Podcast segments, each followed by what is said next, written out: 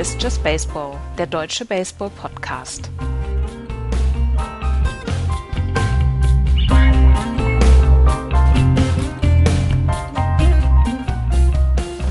In Oakland stinkt's wieder, in Boston schlagen sie auf alles, was sich bewegt und in New York machen sie sich Sorgen um die Pitcher. Es ist wieder Sonntag, hier ist Just Baseball. Schönen guten Tag. Mit mir am Start wie immer Andreas. Hi Andreas. Hallo. Und Florian. Moin. Ich bin der Axel und wir fangen direkt an. Wie immer in der American League und wie immer im Osten. Das Standing. Die Baltimore Orioles führen die Tabelle weiterhin an. 26-15. Dahinter die Red Sox. 26-17. Die Tampa Bay Rays 2020 ausgeglichen. Die New York Yankees auf ihrem Hot Streak 2022 und die Toronto Blue Jays 21-24 am Tabellenende. Die Baltimore Orioles, Andreas, gehen uns diebisch auf den Keks, wa? ich habe tatsächlich heute, noch, heute Morgen das Spiel zwischen den Angels und den Orioles äh, gesehen und die ähm, Angels haben da tatsächlich zu früh, sind sie ins Relief-Pitching gegangen, gab es einen Drei-Run-Home-Run von den Baltimore Orioles und damit haben sie das Spiel gewonnen. Die sind einfach, sie, sie sind da, um zu bleiben und das ist, ähm, mhm. das ist schon nicht schlecht, das ist schon richtig gut, was sie machen. Ich habe jetzt äh, letzte Woche mal wieder ein paar Artikel gelesen über die Baltimore Orioles. Ähm, letzten Endes geht es darum, Manny Machado ist unfassbar heiß. Wenn er so weitermacht, wie er jetzt im Moment drauf ist, dann wird er am Ende der Saison 47 Home Runs, 64 Doubles, 213 Hit, Hits und 128 Runs haben. Und das ist einfach mal eine richtig, richtig starke Leistung, weil das hat zum Beispiel einer wie Lou Gehrig auch nicht geschafft in seinen besten Zeiten.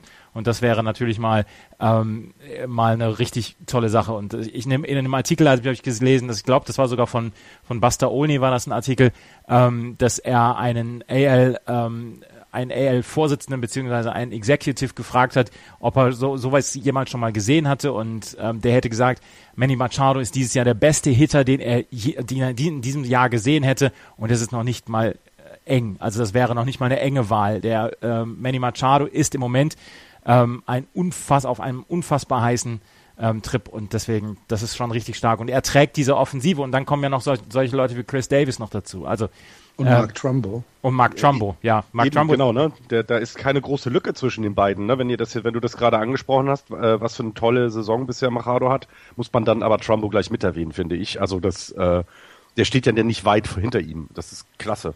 Wir sind ja jetzt in einem Viertel, nach einem Viertel der Saison und in den letzten vier Jahren konntest du immer sagen, nach einem Viertel der Saison, was mit den Baltimore Orioles abgeht und was nicht. 2012 und 2014 haben sie zu diesem Zeitpunkt die AL East angeführt, sind dann auch in die Playoffs gekommen. 2013, 2015 haben sie ähm, die, die äh, AL East von unten sich angeguckt, haben sie die Playoffs verpasst. Jetzt sind sie wieder oben und deswegen können wir eigentlich schon fast davon ausgehen, dass sie die Postseason erreichen werden.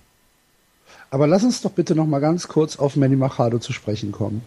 Ähm, wenn wir uns die reinen Zahlen angucken, und Baseball ist ja nun mal ein, ein Zahlenspiel zu großen Teilen, dann hat er eine Betting Average von 3,15, eine OBP von 3,75 und ein Slugging von 6,25.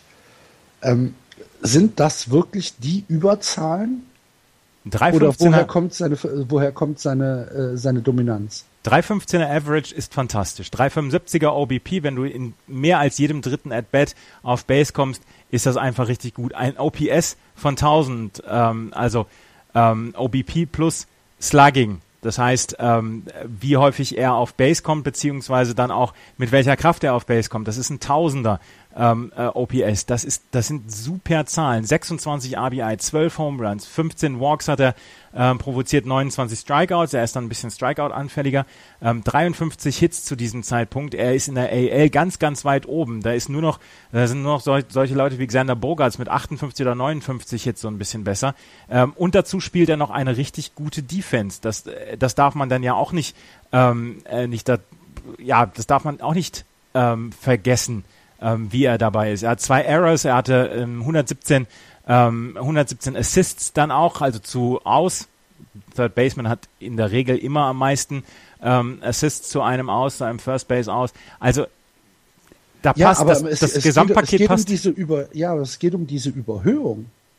Ne, wenn du dir, wenn du dir die American League äh, Hitting-Leader anguckst, von mir aus, keine Ahnung, Jackie Bradley Jr., Xander Bogarts, Nick Castellanos, Jose Altuve, Francisco Lindor, äh, Robinson Cano, äh, auch äh, Chris Davis oder Mark Trumbo sind ja ähm, von, von der reinen Produktivität her so ein bisschen besser. Was macht Manny Machado so außergewöhnlich? Also wenn er, wenn er den Ball trifft, dann wird es gleich zu einem Double. Also wenn du ja, was, was du gerade gesagt hast, die Xander Bogarts zum Beispiel hat ähnliche Zahl an At-Bats, hat 15 Doubles im Moment geschlagen. Manny Machado, wo ist er? Entschuldigung, das muss ich jetzt nochmal nachgucken. Manny Machado ist bei 16 Doubles. Gut, ähm, er hat viel, viel mehr Home Runs. Wenn er trifft, dann haut er das Ding entweder aus dem Park oder es sind, es sind Doubles beziehungsweise RBI. Also ähm, nee, das, das ist schon nochmal ein etwas anderer Schnack. Beziehungsweise es sind beides super Zahlen. Also auch mit, mit den anderen. Aber äh, Manny Machado hat im Moment wirklich einen Streak, sodass er, dass er ähm, mit seinem Slugging, Slugging 625er, das ist, das ist ein fantastischer Wert. Guck dir die äh, Daten von den Red Sox an. Da hat der einzige, der in die Nähe kommt, David Ortiz und Jackie Bradley Jr., der allerdings im Moment wirklich ähm, außerhalb dieser Atmosphäre in, pitcht oder schlägt. Ähm, das sind Zahlen, die, die richtig, richtig gut sind. Und äh, er gehört halt im Moment zu den besten Leuten in der American League. Hm. Okay. Ja, so ganz werde ich noch nicht schlau aus diesen äh, Baltimore Orioles, weil die, die Produktivität des gesamten Teams in der Offensive, die ist okay, aber ist auch nicht herausragend. Ne? Sie haben jetzt insgesamt 189 Runs gescored, haben ein Betting Average als Team von 264. Ja, sie, sie kommen halt auf Base. Ne? Sie sind halt äh, so ein bisschen das äh, Paradebeispiel für, für ein Small Ball Spiel mit einem 454er ähm, on Base, Quatsch, mit einem 327er on Base. Das ist ähm, schon in Ordnung. Aber so richtig werde ich nicht draus schlau. Und ich fand jetzt auch die Spiele, die ich gesehen habe, es waren nicht so viele, aber ich habe zum Beispiel diese Woche ein Spiel gegen die Mariners gesehen, was sie äh, 10 zu 0 verloren haben. ja, ja, hast ja ein schönes also, Spiel halt einfach ein, Ist ja gut, ne? kann ja mal passieren, so ein Spiel. Mhm. Aber ähm, äh, da, da, hat mich das dann doch so, so, so, ein bisschen gewundert, was da, was da los ist, warum die einfach ja, da oben so konstant an der Spitze sind. Ich kann es im Moment noch nicht festmachen. Bei den, bei den Red Sox kannst du es ja festmachen. Ja, ja. ja bei den Red Sox kannst du sagen, genau. die äh, haben einfach eine unglaublich produktive Offensive ähm, und können damit ihr, naja, teilweise nur sehr mediokres Pitching ähm, ausgleichen, obwohl das Pitching ja auch besser geworden ist in Boston. Aber, aber, aber, vielleicht ist das, was genau was du gerade sagst, ne? Mit, mit Baltimore hast du ein Team, was jetzt knapp 190 Runs gescored hat und die, die Red Sox haben halt einfach mal 60 mehr. Ja. Ähm, und ähm, das, das, das, das zeigt eben schon, dass man so ein bisschen guckt, hä, wie kann das sein? Ne? Wir sind doch so gut jetzt als Red Sox-Fan und wir haben doch so eine tolle Offensive, wieso sind die da vorne? Und dann ist es eben eine Mischung aus dem, ne? dass sie vielleicht nicht ganz so dominant sind offensiv, aber, und das muss man auch sagen, sie haben 30 weniger Runs äh, gegen sich bekommen als die Red Sox und schon sind es eben genau dieses eine Spiel, was dann, ne? Im Moment ist es ja auch nur ein Spiel. Ja, ja, gut, aber wenn du dir das, das, das Differential anguckst, dann stehen die Red Sox bei plus 63 und die Orioles bei plus 32. Ne? Also du kannst ja. es einfach an, du kannst es an, an nackten Zahlen bei, in Boston kannst du es festmachen. Bei den Orioles verstehe ich es nicht so ganz. Aber mhm. ich meine, muss man ja auch nicht. Bei den, Orioles ist, bei den Orioles ist es halt so, dass Manny Machado so ein bisschen über allen steht. Und bei den Boston Red Sox hast du im Moment eine Offensive, die auf allen Zylindern ähm, funktioniert. Und deswegen scheint ein Spieler wie Manny Machado einfach so ein bisschen mehr raus, glaube ich. Ja, okay. Ähm, bei Boston wir, wir, haben es gerade eben im Vorgespräch gesagt, wir müssen äh, einmal Joe Kelly erwähnen, der nach seinem ersten Spiel äh, nach der DL eine ganz, ganz hervorragende Leistung gebracht hat. Gestern äh, knapp 100 Pitches oder war er sogar, sogar kurz drüber? Er war kurz drüber, ja, genau. Er war kurz drüber. Ähm, gepitcht und äh, bis in das sechste, nee, siebte Inning äh, ein No-Hitter, bevor er dann von Juan Uribe mit zwei aus im siebten äh, einen Hit kassiert hat. Und da war äh, John Farrell ziemlich froh, dass der No-Hitter aufgebrochen war. Ne? ja, weil, wie gesagt, er kam von der DL und hat gleich in seinem ersten Start und dann weißt du als Manager ja auch nicht, kannst du ihn jetzt runternehmen nach sieben Innings, wenn er einen No-Hitter noch hat. Und da ist ihm die Entscheidung abgenommen worden und Joe Kelly hat bis dahin tatsächlich fantastisch gepitcht. Er hat gestern in seinem einen Spiel sein ERA von über 11 auf 5,28 runtergeschraubt. Ja. Ich glaube, äh, äh, Pharrell war schon auf dem Feld, da ist der Ball von Uribe noch gar nicht gelandet. Da war der, ja, da, da, war der schon, äh, war der schon unterwegs. Ja. Ähm, kann man noch mal bei Boston, ich gucke mir gerade die offensiven Statistiken an, ähm, dass die schon 111 Doubles haben. Ja. Mhm. Ja, es ist ja, insgesamt ist ja, ist ja der Fenway Park ein, ein, ein double-freundlicher Park mit dem Green Monster. Ähm, dadurch hast du ja häufig Doubles, aber im Moment hauen die, hauen die Red Sox ja auf alles drauf, was bei drei auf den Bäumen ist. Und deswegen, das ist im Moment wirklich, dieser Offensive zuzugucken, macht schon Spaß. Und ja, es wird immer gesagt, dass es hier Just Red Sox heißt, aber tatsächlich würden wir, wären wir keine Red Sox-Fans, auch über diese Offensive sprechen, weil das ich, ist im Moment müssten, spektakulär. Wir müssten. Ja. Also anders geht es doch nicht. Ein 3,58er Team OBP, das sind, das sind 30 Prozent, also Punkt 0,3 Punkte mehr als Baltimore, die da auf dem Platz 2 hocken und immer noch mit 3,27 einen guten OBP haben. Das ist ja kein schlechter. Also das ist einfach so herausragend. Der Team Average ist, ist 30 Punkte mehr als der zweite. Ähm, und äh, Slugging ist auch, ich weiß gar nicht, wie viele Punkte das sind, da müssen 40 Punkte sein die sie besser sind als der zweite in der American League. Also das ähm, würden wir erwähnen, ja, selbst äh, wenn wir sonst nicht viel über die ähm, Red Sox hier reden würden, aber das muss man erwähnen. Das, das toppt ja quasi fast äh, sogar MLB like die, die, die Cups. 21 Spiele hintereinander haben sie jetzt einen Home Run geschlagen. Jackie Bradley Jr., den äh, Axel so gerne früher Jackie Brecko Jr. genannt hat, weil er für ihm nicht so richtig viel zugetraut hat, hat jetzt in 26 Spielen hintereinander getroffen. Und gestern hat, gab es zwei Intentional Walks gegen Jackie Bradley Jr. Und ich habe äh, ich hab so äh, Axel gestern schon getwittert, what a time to be alive, weil das hat, das ist früher, ist das so nicht passiert. Und das ist ähm, im Moment halt extrem. Und auch jemand wie ähm, Xander Bogarts, der unglaublich gut trifft, nicht mit der Power, aber er trifft einfach den Ball. Gestern Mookie Betts mit zwei Home Runs. Dustin Pedroia sieht wieder wie der Second Baseman aus, der er früher war. Hendley Ramirez hat Spaß an der First Base. Travis Shaw hatte jetzt tatsächlich mal einen Slump. Der hatte eins von 15 in den letzten Spielen. David Ortiz äh, mit 40 Jahren hat er eine, eine ganz saubere Saison im Moment. Ähm, sie können sich sogar leisten, Blake Swihart, einen ehemaligen Catcher, ins Left Field zu stellen, weil äh, Brock Holt auf der Disabled List steht wegen einer, wegen einer Gehirnerschütterung. Im Moment feuern sie auf, aus allen Rohren. Das ist der Hammer. Ja, und mit Vasquez und Hennigan haben wir zwei Catcher, die sich ähm, nichts nehmen. Ja und die mir auch sehr, sehr großen Spaß machen. Ja, mir auch. Also allein was der Vasquez, äh, dieses, dieses Pitch-Framing, über das wir ja. ja. schon häufiger gesprochen haben, da ist ja ein ganz großer drin. Und Ryan Hennigan hat immer die zweifelhafte Aufgabe, den Knuckleballer Steven Wright zu catchen ähm, was immer im ersten Inning ein bisschen lustig aussieht, weil da gibt es dann immer noch ein paar Wild Pitches, aber dann gewöhnt er sich dran und dann, dann funktioniert das auch. Ähm, ja, im Moment läuft es toll. Im Moment, im Moment läuft es, ja. Mir macht es auch großen Spaß. Ähm, wem es auch mehr Spaß macht als noch vor einem Monat, sind äh, die Fans der New York Yankees. Die Yankees jetzt mit sieben und drei in den letzten zehn. Sie nähern sich so langsam wieder der 500er Marke an, haben noch nicht viel nach oben aufgeholt, weil, wie gesagt, die Orioles auch 7 und 3, die Red Sox 6 und 4 aus den letzten 10 stehen und ähm, da nicht viel an Spielen aufzuholen ist, aber wenigstens gewinnen sie ihre Spiele wieder so ein bisschen.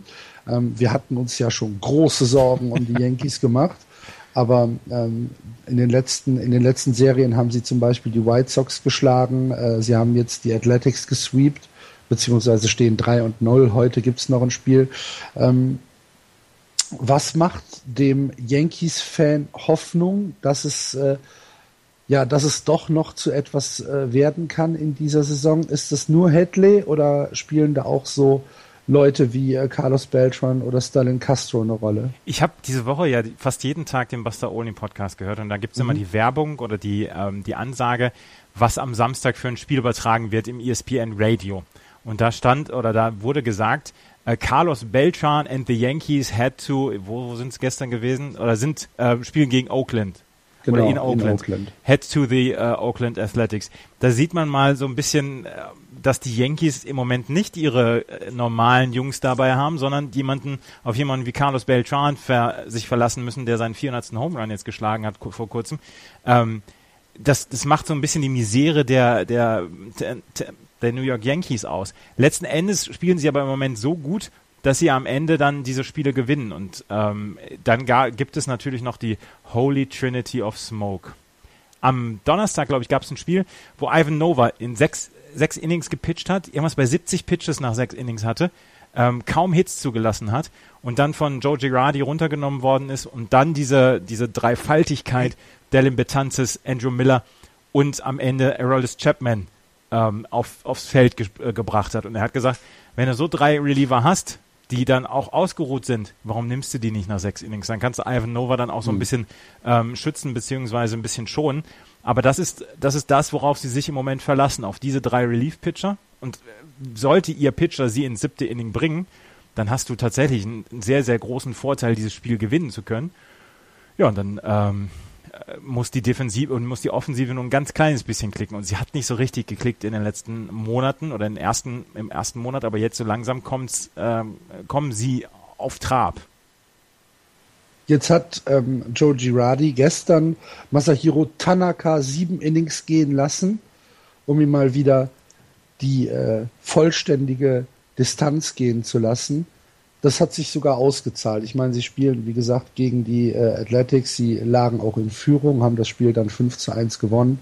Aber ähm, wenn Tanaka zurückkommt und zu alter Stärke zurückfindet, sind die Yankees insgesamt kompetitiv in der American League East oder fehlt es da dieses Jahr doch noch ein bisschen, Florian? Also gerade weil wir darüber gesprochen haben, wie stark die ähm, Red Sox offensiv sind und wie gut Baltimore dabei ist, sind diese sechseinhalb Spiele, die sie jetzt haben im Moment auf den ersten, glaube ich zu viel, als dass sie da nochmal ähm, noch richtig gefährlich werden können. Denn sie sind ja tatsächlich gut im Moment, ja, aber sie haben vorher auch schon gezeigt, dass da ganz, ganz viele Lücken sind, ähm, gerade was Pitching angeht und auch in der Offensive, dass ich nicht glaube, dass die da nochmal so richtig gefährlich werden. Ich glaube, Baltimore und Boston werden das da unter sich ausmachen. Sie haben halt ähm, ziemlich große Probleme in der Offensive immer noch. Ne? Also sie haben 90 Runs weniger gescored als die, als die Red Sox und haben als einziges Team in der American League East ein negatives Run Differential. Mark Teixeira mit einem 191er Average zum Beispiel. Ja. Chase Hadley hast du jetzt gerade gesagt als ähm, die Offensivwaffe. Ist auch bei einem 218er Average zum Beispiel und 585er OPS. Carlos Beltran trifft den Ball tatsächlich sehr gut. Starling Castro, darüber haben wir schon die ganzen ersten Wochen gesprochen, trifft den Ball auch sehr gut. Ähm, die anderen sind halt eine Enttäuschung. Und da gab es ein lustiges Interview mit Hal Steinbrenner, der ähm, der äh, Besitzer der New York Yankees, dessen Vater gab früher wohl immer lustige Interviews, bevor er jemanden rausgeschmissen hat, also bevor er Manager rausgeschmissen hat oder bevor er Trades angehauen hat, hat er immer seine, seine Leute quasi in, ja, in den Boden gestampft. Und Hal Steinbrenner hat jetzt tatsächlich etwas Ähnliches gemacht. Er hat ein Interview gegeben, wo er dann gesagt hat, ähm, Leute, das geht so nicht weiter. Mit, mit Leuten wie Mark Teixeira und, ähm, und äh, Jacoby Ellsbury ähm, gewinnst du im Moment keinen Blumentopf. Und da ist er tatsächlich, ähm, da ist er tatsächlich sehr, sehr direkt geworden. Und vielleicht haben die Yankees das auch so ein bisschen persönlich genommen und haben gesagt, dem, dem Arschloch zeigen wir's. Ja. Na? Völlig zu Recht. Völlig zu Recht. Völlig zu Recht. Ähm, Chronistenpflicht bei den Tampa Bay Rays hat sich äh, gestern äh, Kevin Kiermeier die Hand gebrochen. Oh. Ja. Das ist nicht gut. Nee, das ist gar nicht gut. Ähm, also für die Tampa Bay Rays auf jeden Fall nicht gut. Er ist der beste Defensivspieler in der American League. Genau, er ist äh, der beste Outfielder im Moment, was die reinen Zahlen angeht und ist äh, in der Offensive auch eine kleine Waffe für die Tampa Bay Rays, die ja im Betting auch so ein bisschen Probleme haben. Er hat äh, aktuell äh, schon 18 Runs bei 29 Hits gescored, 5 Home Runs ähm, und ein äh, Betting Average von zwei, wie viel war es? 240, glaube ich, 240, 250, irgendwie sowas. Es geht einigermaßen, aber du hast es schon gesagt, gerade in der Defensive ein sehr, sehr großer Verlust für die Tampa Bay Rays. Er wird jetzt am Montag in St. Petersburg weiter untersucht und dann wird man entscheiden, was passieren kann. Es ist halt auch seine, seine Fanghand, die gebrochen ist, also nicht die, ähm, die Nicht-Fanghand. Von daher. Also wenn man, wenn man Kevin geht man Kim mal davon aus, dass es ähm, mindestens, äh, ich weiß nicht, 15, 5, ja, kommt man mit 15 hin? Wahrscheinlich eher nicht, ne? Ja. Ähm, wenn man Kevin Kiermeier sich mal angucken will, man muss ein bisschen Highlight-Videos auf, auf MLB.com oder so ähm, mal studieren. Kevin Kiermeiers Greatest Catches, äh, wie viele Leute der schon von einem Home Run oder um einen Home Run beraubt hat. Das geht auf keine Kuhhaut. Der ist, also der ist tatsächlich ein Spektakel im Outfield bei den Tampa Bay Rays. Ich habe noch was anderes zu einem der Tampa Bay Rays. Brandon Geyer von, äh, von Tampa Bay hat schon zwölf Hit-by-Pitches gegen sich gehabt in dieser Saison. In den ersten 33 Spielen ist das im letzten Jahrhundert niemandem passiert. Und das sind noch zu wenige. Ich, ich, mir fällt da nur ein Aua. Kevin Euclid wurde ja im, im, im, Film Moneyball als The Greek God of Walks äh, bezeichnet, weil er so nah an der Platte stand und weil er häufig auch Hit by Pitches gehabt hat. Aber selbst der hat in den ersten 33 Spielen keine 12 gehabt. Ja. Also du wirst in mehr das, als Das schafft Shane Victorino in einer Serie. Aber der lehnt sich auch immer rein. Ja, das stimmt.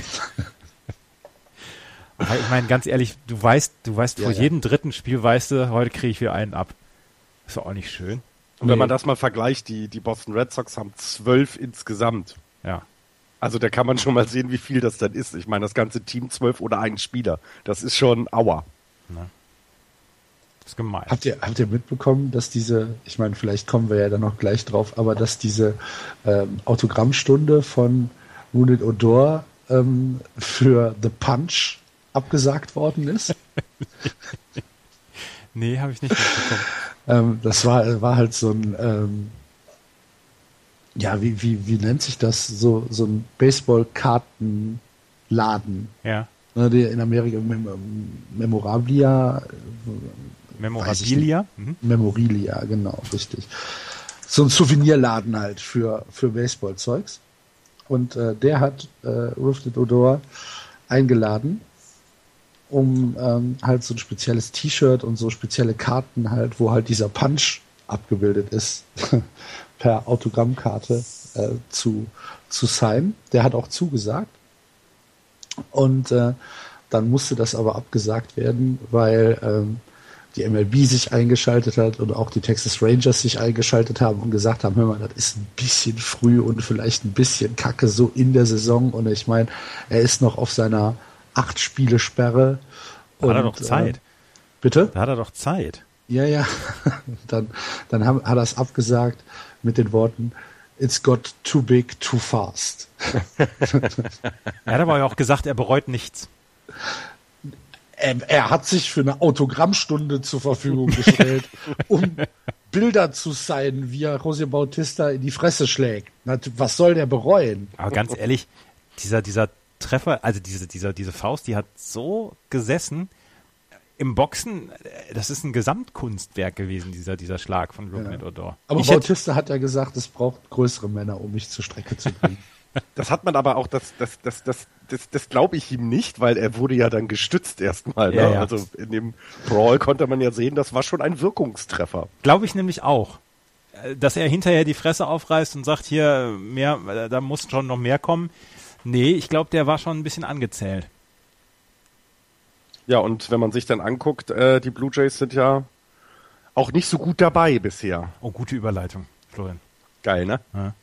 Wohin? Gibt es irgendwas zu den Blue Jays zu erzählen? Die Blue Jays haben jetzt ausprobiert, ähm, ähm, José Bautista Lead-Off zu hitten.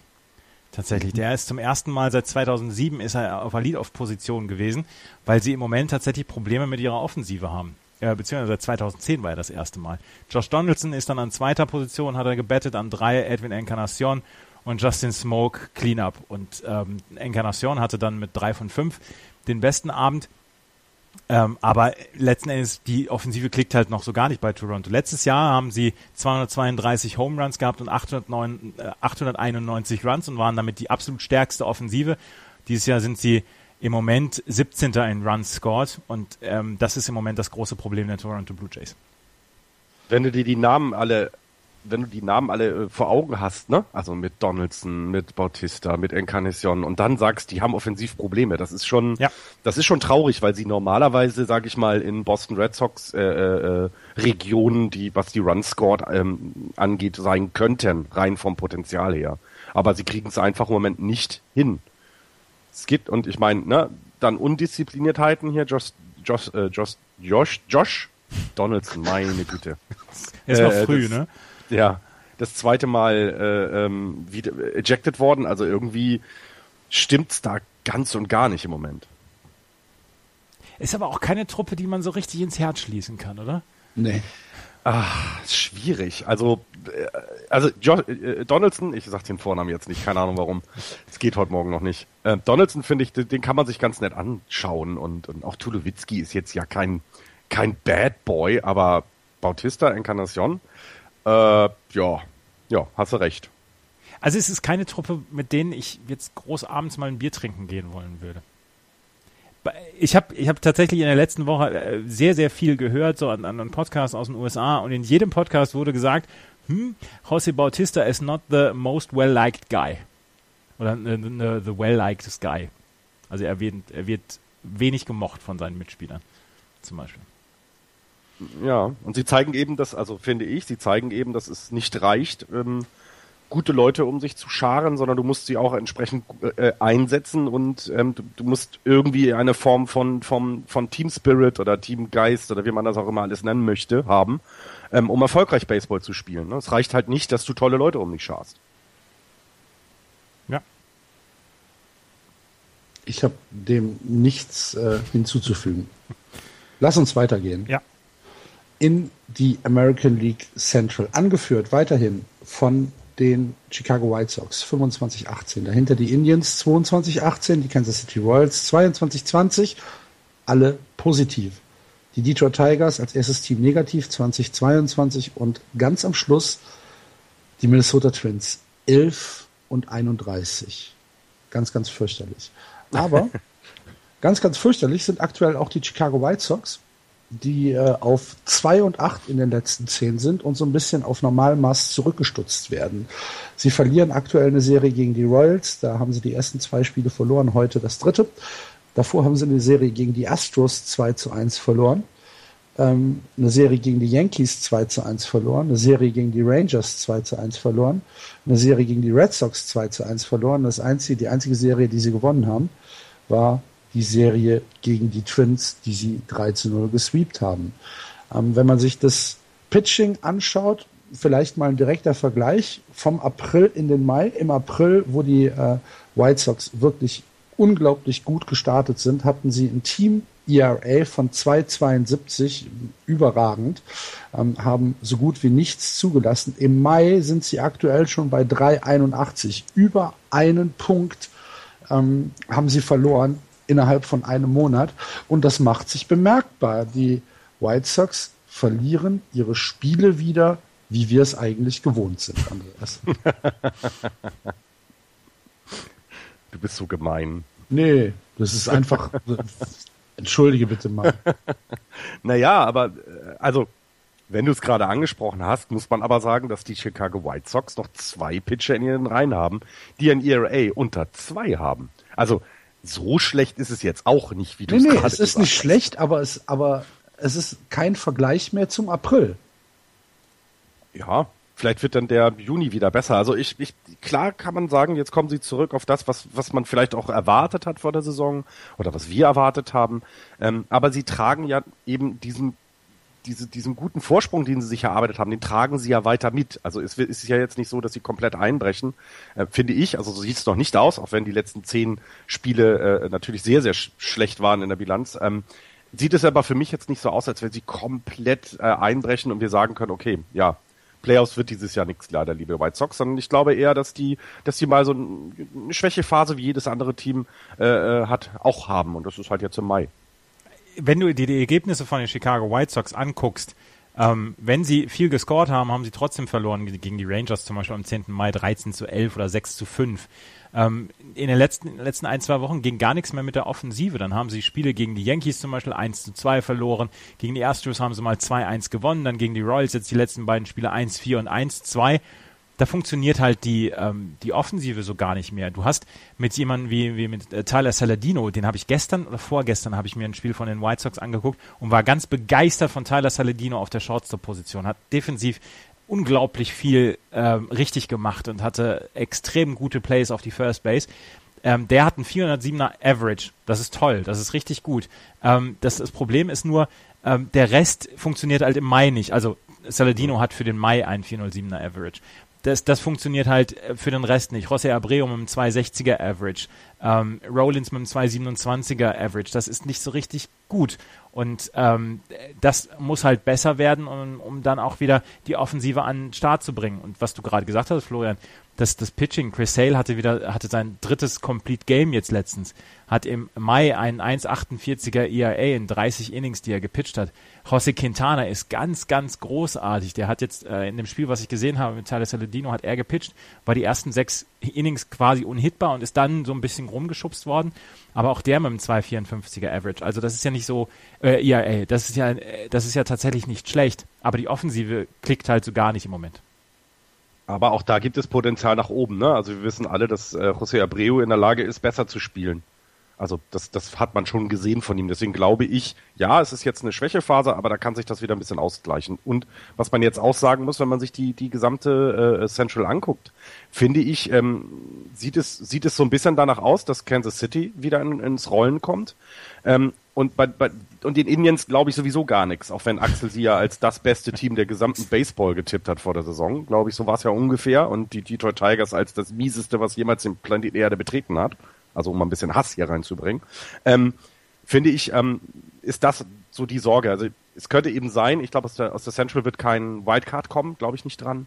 Ähm, und deswegen könnte es da die Sorge geben, die Royals kommen ins Rollen und überholen dann irgendwann im Juli die White Sox und dann ist vorbei. Ja, bei mir trifft alles das, was du jetzt gerade auf Cleveland gesagt hast, trifft auf die White Sox zu. Mhm. Also ich traue denen überhaupt nicht über den Weg, aber Gucken wir mal. Ähm, bei den Cleveland Indians äh, stehen die Wochen der Wahrheit an, nachdem sie sich jetzt. Darf ich ähm, noch mal gerade was zu den White Sox sagen? Es tut mir leid. Ungern. Chris Sale. Die, es tut mir leid. Wir müssen es doch sagen. Wir sind, wir sind dazu verpflichtet. Wir haben ja auch einen Bildungsauftrag. Sagt wer? Weiß ich auch nicht, aber auf jeden Fall haben wir den. Die ersten neun Starts mit einem äh, ERA von unter zwei. Das gab bislang in der Geschichte, seitdem der ERA offiziell geworden ist, gab es fünf Pitcher, denen das gelungen ist. Der erste war Rube Marquardt von den, damals war es noch New York Giants. Dann 1919 Eddie Sicott von den White Sox, 1929 George Uhl von den Tigers, 1952 Sal Melly auch von den Giants, und seitdem gab es nie wieder einen Pitcher, der seine ersten neun Starts mit einem ERA von unter zwei bestritten hat. Chris Sale ist jetzt wieder einer. Und es könnten doch noch welche dazukommen, oder? Hä? Die ersten Wenn neun? jetzt äh, äh, die ersten neun hat hat hier Dings hat auch äh, auch erst acht Spiele hier äh, Arieta oder nicht? Ist er nicht auch unter unter unter zwei? Das kann sein. Na, das ist, es kann doch jemand nachkommen. Also ich habe gerade ähm, heute Morgen noch eine, irgendwo eine Statistik gelesen. Äh, äh, ähm, dass, dass wir im Moment sechs äh, Spieler haben, die oder sechs Pitcher haben, die ein ERA unter zwei haben. Und wenn man sich das anguckt, was so die letzten 20 oder 30 Jahre passiert ist, dann gab es am Ende der Saison immer vielleicht mal einen alle fünf Jahre, der das ja. geschafft hat. Und im Moment gibt es äh, ist also sehr dominantes Pitching in der, in der MLB und das eben auch ligaübergreifend. Ne? Es ist nicht nur so, dass es in der American League äh, gerade passiert, sondern in beiden. Und das ähm, finde ich sehr erstaunlich. Also aktuell sind es sieben Pitcher, die im ERA unter zwei haben. Drei in der AL und vier in der National League. In der American League Chris Sale 1,58, Danny Salazar 1,80 und Rossi Quintana 1,98. Und in der National League Jake Arrieta 1,29. Clayton, Clayton Kershaw 1,67, Gio Gonzalez äh, aus Washington, der so ein bisschen unterm Radar ja, total. läuft, ja, ne? ja, äh, 1,86 und Drew Pomeranz aus na?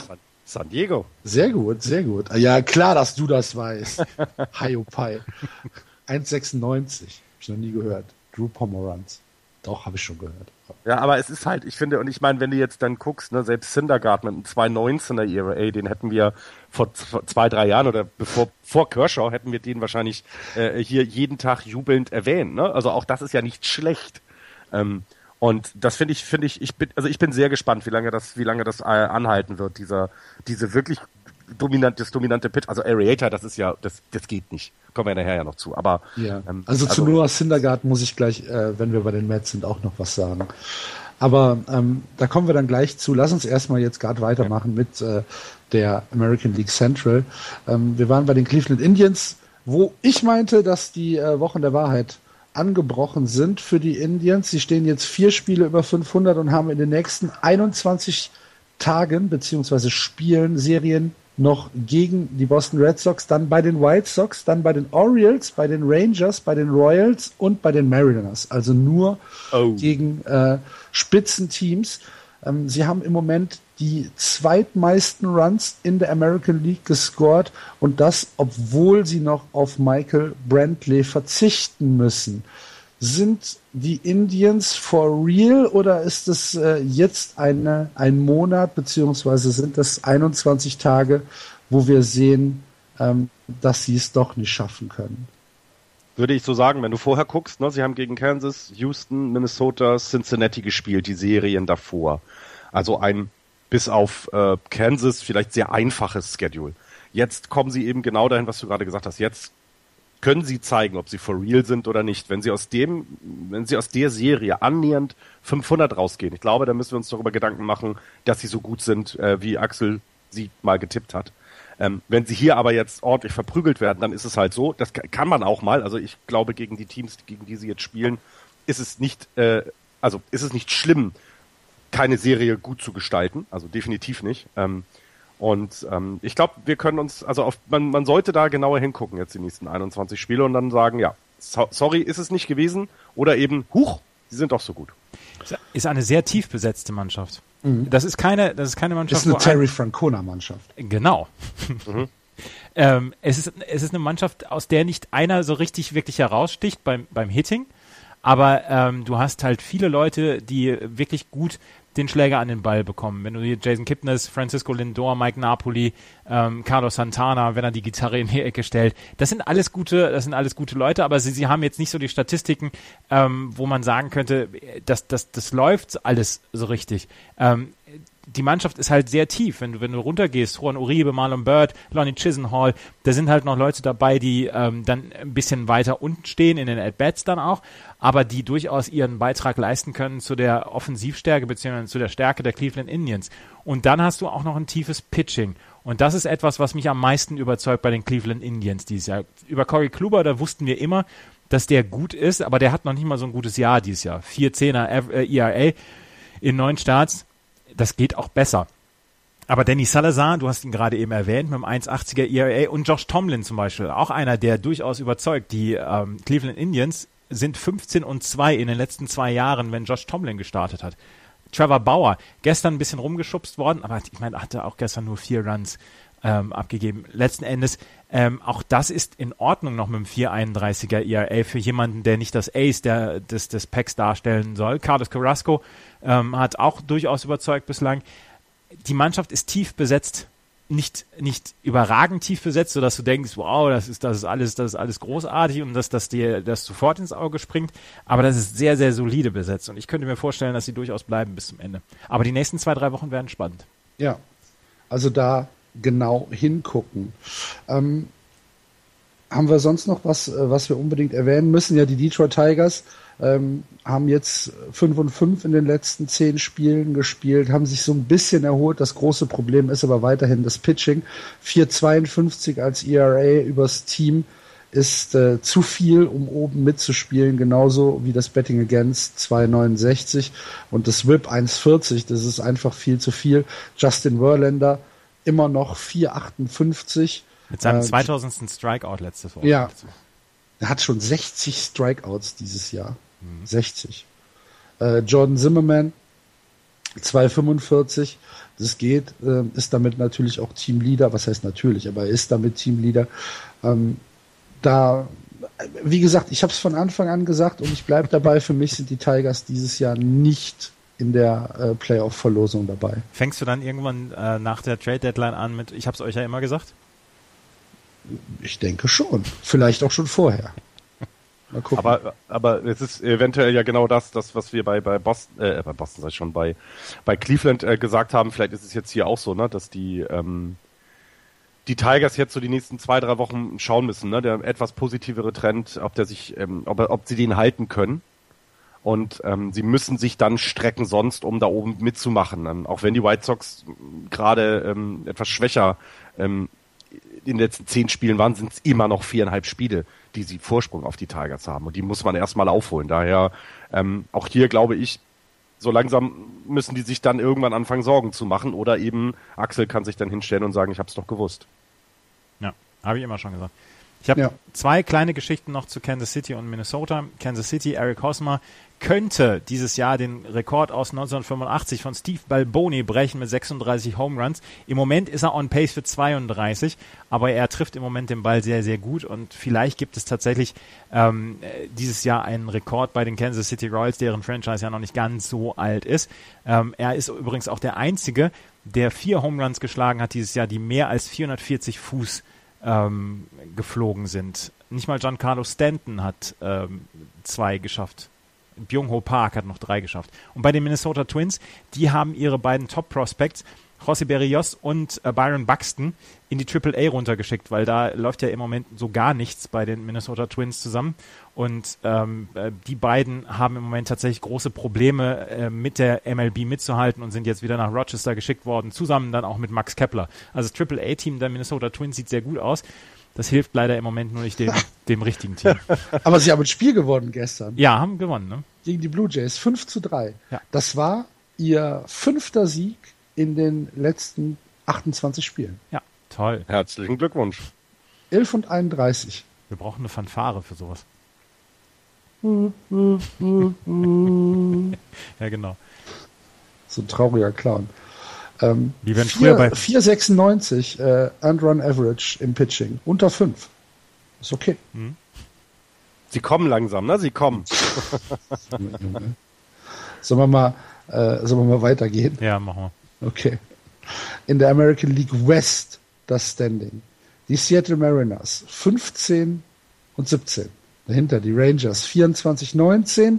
Die Angels 19-24 schon sechseinhalb Spiele zurück die Ace 1925 und die Houston Astros 1727. Die Seattle Mariners, ähm, für mich wahrscheinlich im Moment die größte Überraschung in der gesamten American League. Kann man so unterschreiben, ja, finde ich. Also, ich meine, wir, wir haben immer mal gehofft, dass sie, dass sie, dass sie mal ein bisschen besser Was? werden. Auch was? Wer? Wer? Naja, damit der Felix Hernandez endlich vielleicht mal äh, äh, dafür belohnt wird, die ganze Zeit in Seattle zu, zu bleiben. Ähm, aber sie, sie wirken sehr stabil, finde ich. Also man kann jetzt nicht äh, sehen, sie, sie haben mal eine Serie gegen die Angels jetzt verloren, also wo sie drei Spiele hintereinander ähm, gegen die Angels verloren haben. Aber sowas kommt halt über die Saison immer mal vor. Es sieht aber jetzt nicht irgendwie aus, als wenn sie äh, großartig jetzt äh, ähm, Schwächen zeigen. Ähm, aber auch hier, der, die Saison ist noch lang. Also da glaube ich, wird der Druck, äh, den die Rangers äh, aufrechthalten, ähm, dazu führen, dass sie immer auf diesem Niveau performen müssen, um nicht äh, rauszufallen. Und im Moment könnte ja sogar aus der Division die Wildcard kommen, ne, finde ich. Also so, wenn man sich das anguckt, die Teams, finde ich, könnte, äh, haben die da eine große Chance mitzuspielen. Mhm. Andreas? Wer ist für dich die, äh, die, die Überraschung der Saison? Ich habe nicht zugehört. Bitte? Seattle. Hm? Seattle, ja, Seattle für mich auch. Ah, Nein, für mich tatsächlich die hat, hat Roland Garros angefangen? Oder nee. Was los? ja, das gucke ich. Neben... Soll mal aufhören? Nein, das gucke ich nebenher noch. Das, das geht schon alles. Das, das kriege ich alles hin. Ähm, nee, ich hatte gerade eine, eine Direktnachricht mit dem Otto Kolbinger geschrieben. Ja, ah, okay. Dann schöne Grüße. Ja. Otto, schöne Grüße, wenn du das hier hörst. Nein, Entschuldigung. Seattle ist natürlich für mich auch die Überraschung dieser Saison. Und tatsächlich, die spielen ja auch, die spielen ja auch einen Baseball, der äh, durchaus äh, anschaubar ist. Du hast es jetzt äh, gerade eben gesagt, welches Spiel hast du gesehen? Das gegen, gegen Baltimore letzte Woche? Mhm. Ähm, das ist, das ist eine Mannschaft, die man sich durchaus angucken kann und die vor allen Dingen ähm, dann äh, durchaus ja, mir macht es Spaß. Also es ist nicht so, auch nicht so unbedingt überragend, was sie bringen oder dass, dass irgendeiner da raussticht aus der ganzen Chose. Natürlich Robinson Cano und Felix Hernandez kann man sich auch immer mal wieder angucken. Aber auch insgesamt ist dort das Team sehr, sehr tief besetzt. Und das, glaube ich, macht im Moment ähm, die Seattle Mariners dann aus. Also sie, sie, sie haben im Moment einen Runs, äh, äh Run Against per Game von 3,6 und das ist, da sind nur die White Sox besser und ähm, also sie, sie schaffen es eben mit einer sehr guten Defensive, ihre gute Offensive ähm, an Start zu bringen. Ne? 4,7 dann gescorte Runs per Game. Das ist schon, das sind keine, keine Boston Red Sox Zahlen, das sind vor allem keine Cups Zahlen, aber ist, das ist völlig okay und gut. Ähm, und ich, also aber auch da bin ich gespannt, wie kontu, also wie viel Kontinuität sie jetzt da reinbringen können. Ne? Also schaffen sie es, schaffen sie es, das zu halten. Continu, Contuni. Ja. Ach, scheiß drauf, wir waren nicht beständig genug. Ja, genau. Ich, äh, Nukular. Das Wort heißt Nukular. Ja, aber es ist keiner davon dabei, zum Beispiel, der einen über 300er Average hat. Ne? Mhm. Ähm, was aber sehr heraussticht, ist der, der OBP von Nelson Cruz, ein 374er.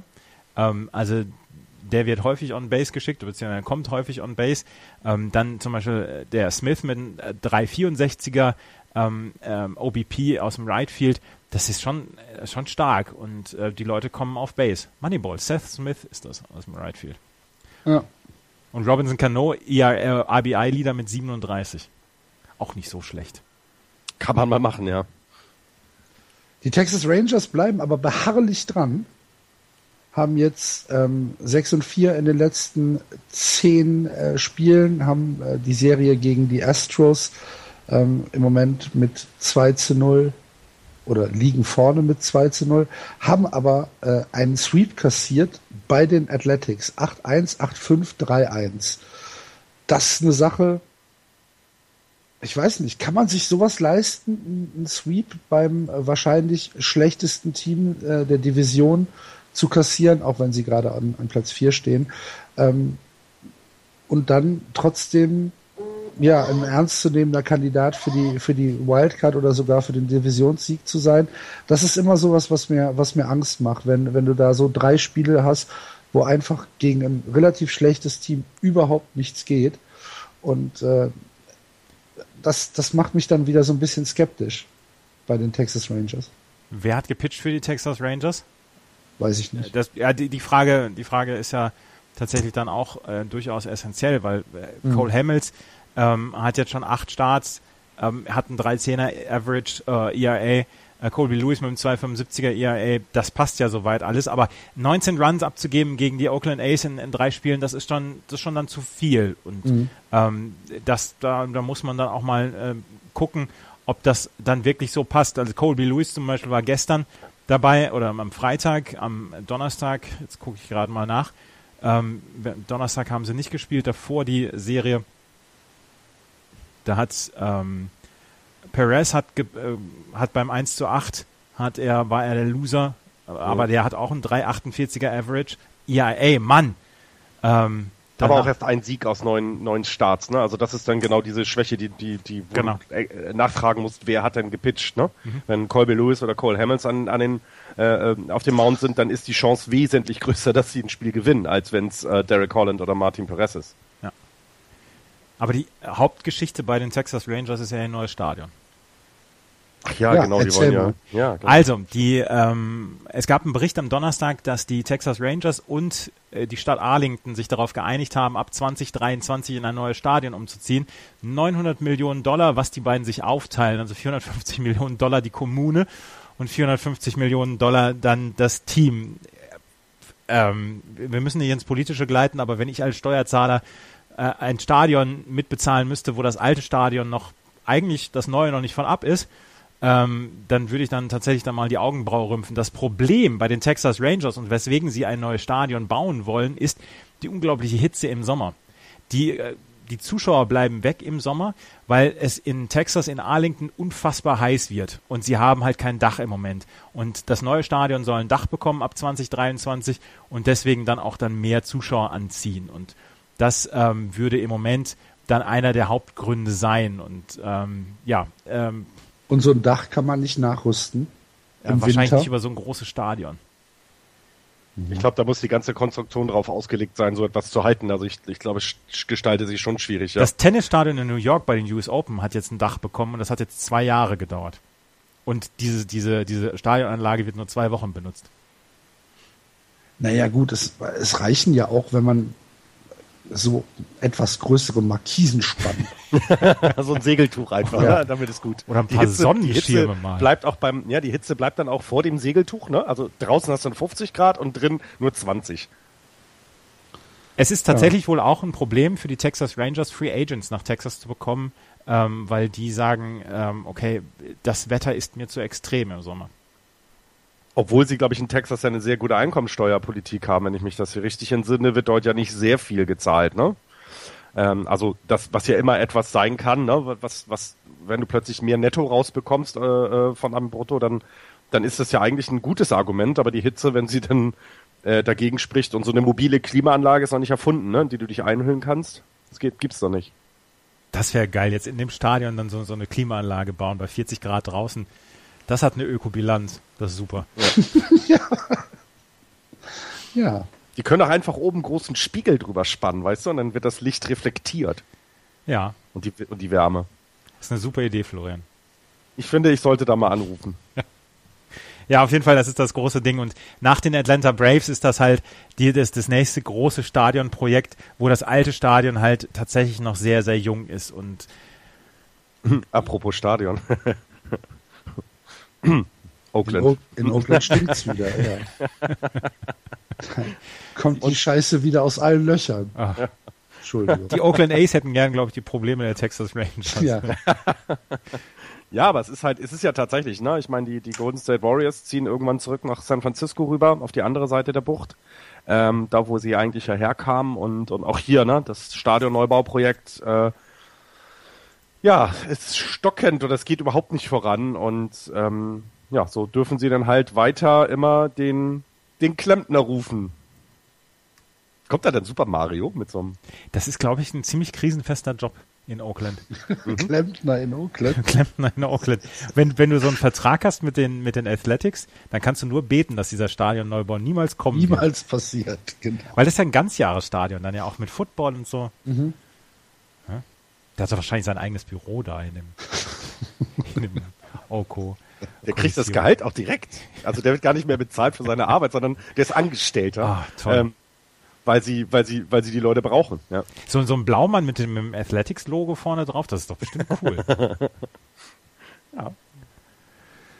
Red, äh, Josh Reddick hat sich den Daumen gebrochen. Ganz schlimme News für die Oakland A's. Oh ja. Fällt vier bis sechs Wochen aus. War tatsächlich ähm, Ace Hit-Leader mit 47 Hits, 300 322er Average, er on Base Percentage 394. Er war die Offensive der ähm, Oakland A's und er fällt jetzt aus mit ähm, mit einem Daumenbruch, weil er nämlich auf die Second Base sliden Base wollte mit dem Kopf voraus ist, ja. und Ah. hat ähm, hat Stalin Castros ähm, Stollen abbekommen auf den Daumen. Der hat sich gebrochen dann. Apropos ähm, Ein-Mann-Offensive. Wohin wechselt Mike Trout im Sommer? Der Ist wechselt das, nicht. ist das schon fix? Der wechselt nicht. Nee. Ich habe Aber ich hab, ich, ich glaube, er wird fast gerne. weiß ich gar Also nicht. ich, wenn, Ja. ich, ich, ich gucke ja morgens immer, äh, wie meine Giants gespielt haben, wenn ich nachts nicht das Spiel schon gehört habe. Und sehr häufig startest du dann ja die MLB-App und, und das sind wieder irgendwelche Highlight-Videos von Mike äh, Trout dabei. Also ähm, ich, ich, würde so, ich würde es so gerne mal sehen, den in einem Team spielen zu sehen, das, das oben mitspielt. Also weiß ich nicht, ich, es ist traurig. Der arme, arme Junge. Es gibt diese, es gibt diese Radiosendung aus Boston, Dennis und Callahan. Da haben sie letzte Woche mal in einem Teil oder in einem Segment mal spekuliert, wen sie aus den Boston Red Sox denn abgeben würden von, für Mike Trout bei einem Trade. Sie haben von vornherein gesagt, es wird nicht passieren, aber wen würden wir denn abgeben? Und ähm, da sind tatsächlich die wildesten, äh, wildesten Konstrukte dann gekommen mit ähm, Xander Bogarts und Mookie Betts zusammen für äh, Mike Trout, weil er ein Once-in-a-Lifetime-Player sei.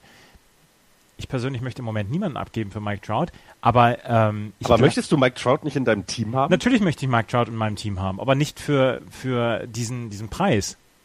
Wenn du wenn du Okay. deine deine komplette Zukunft ähm, abgeben Mike musst. Trout ist auch Zukunft. Der Ja. bleibt nicht, der ist jetzt nicht 35 Jahre alt und soll äh, aber pro Roll-like noch 30 äh, Millionen Dollar die nächsten 10 Jahre jeweils kriegen, sondern der ist erst 24 Jahre alt. Ich glaube, es Zukunft ist gut nicht für viele- uns alle. Ja, ja. Also ich muss jetzt ja eh, also ich werde jetzt ja alles, was ich jemals über die die Engel Engel gesagt habe, sowieso zurücknehmen müssen. Also Mike Trout wird nicht getradet. Punkt. Und da, da darf er auch nicht, weil sie haben ja jetzt endlich äh, äh, einen Spieler verpflichtet, der sie ganz weit nach vorne bringen wird. Oder man, man, es gibt Gerüchte, dass sie ihn verpflichten werden. Und wenn Tim? Lincecum, ja, wenn Tim Lincecum bei den Angels ist, dann nehme ich alles zurück, was ich jemals Schlechtes über die Angels gesagt habe. Das wird dann eine drei ja, genau, Stunden lange Sendung werden, aber genau. egal. Army, ein Jahresvertrag jetzt, ne? Ja, ja. Knapp zwei, Jahr, zwei Millionen Dollar und er kann Incentives noch bekommen ähm, mit 1,7 ne? Millionen. 1,7, achso, ich dachte vier, um und bei vier wären es dann ja. Okay. Also insgesamt dann, ja, genau. Ja, also die Geschichte ist ja, dass er von vornherein gesagt hat, wenn er zurück in die MLB kommt, wenn er die Chance bekommt, dann möchte er auch gerne als Starting Pitcher wieder arbeiten und nicht irgendwo im Relief im Bullpen landen. Ähm, ich bin mal gespannt, was die Ace jetzt mit ihm vorhaben. Ähm, ich weiß nicht, ob er wirklich eine Verstärkung noch ist. Sein, sein, sein Vorspielen, was er da hatte, das sah ja sehr gut aus. Also es haben ja viele bestätigt, dass es eben ähm, immer noch Major League Material ist, was er im Arm hat. Und ähm, ich bin wirklich sehr, sehr gespannt, ob er, ob er da eine Chance als äh, Starting Pitcher bekommt. Ähm, wenn, ich ich würde mich wahnsinnig für ihn freuen. Also er ist halt einfach ein, ist ein Typ. Also ist ja, er ist ja nicht so ein 0815 Profi, sondern der ist ja wirklich jemand, ähm, der, der immer etwas Besonderes war. Und, und ähm, dass jetzt die Giants keinen Platz für ihn haben, das kann ich verstehen. Also ähm, wir haben es mit Matt Kane und, und, und mit anderen Spielern ja gehabt, dass er einfach, ne, sehr viel bezahlt für vergangene Leistungen und Linscomb gehört da auch dazu und dann ist es halt auch irgendwann einfach mal vorbei. Ähm, aber ich würde mich wahnsinnig für ihn freuen, wenn er es schafft, bei den Angels ähm, Fuß zu fassen und vielleicht sogar noch eine Rolle zu spielen. Ja, gut. Dann warten wir das ab. Habt ihr äh, Springer Saurus gesehen? Ich habe nur eben gerade die Bilder gesehen und gedacht, oh mein Gott, was geht denn hier ab? Super geil. George Springer hat sich äh, beim äh, Warm-up vor dem äh, letzten Spiel, ich glaube, es war sogar gegen die Rangers, ähm, in ein Dinosaurierkostüm geschmissen, ist äh, ja darum gelaufen im Dinosaurierkostüm und hat äh, Footballs gecatcht. Musste erstmal drauf kommen. Im Warm-up. Sehr lustig. Wenn man sonst nichts zu lachen hat in Houston. Ja. Die haben wirklich nichts zu lachen. Gibt es noch was, was wir über äh, die West erzählen müssen, Andreas? Ähm, nee. Also Carlos Gomez bei den Houston Astros ist auf die 15-Day-EL mit einer angeknacksten Rippe. Ähm, er hat allerdings nicht so richtig viel beitragen können mit einem 1,82er Average und nur 4 RBI. Das war jetzt nicht so richtig, ganz toll. Den müssen sie unbedingt wieder auf die Beine bekommen. Ansonsten haben wir alles, glaube ich, über die AL West dann auch gesagt. Weitermachen. Ich Gut. möchte jetzt über die Philadelphia Phillies sprechen. Dann springen wir in die.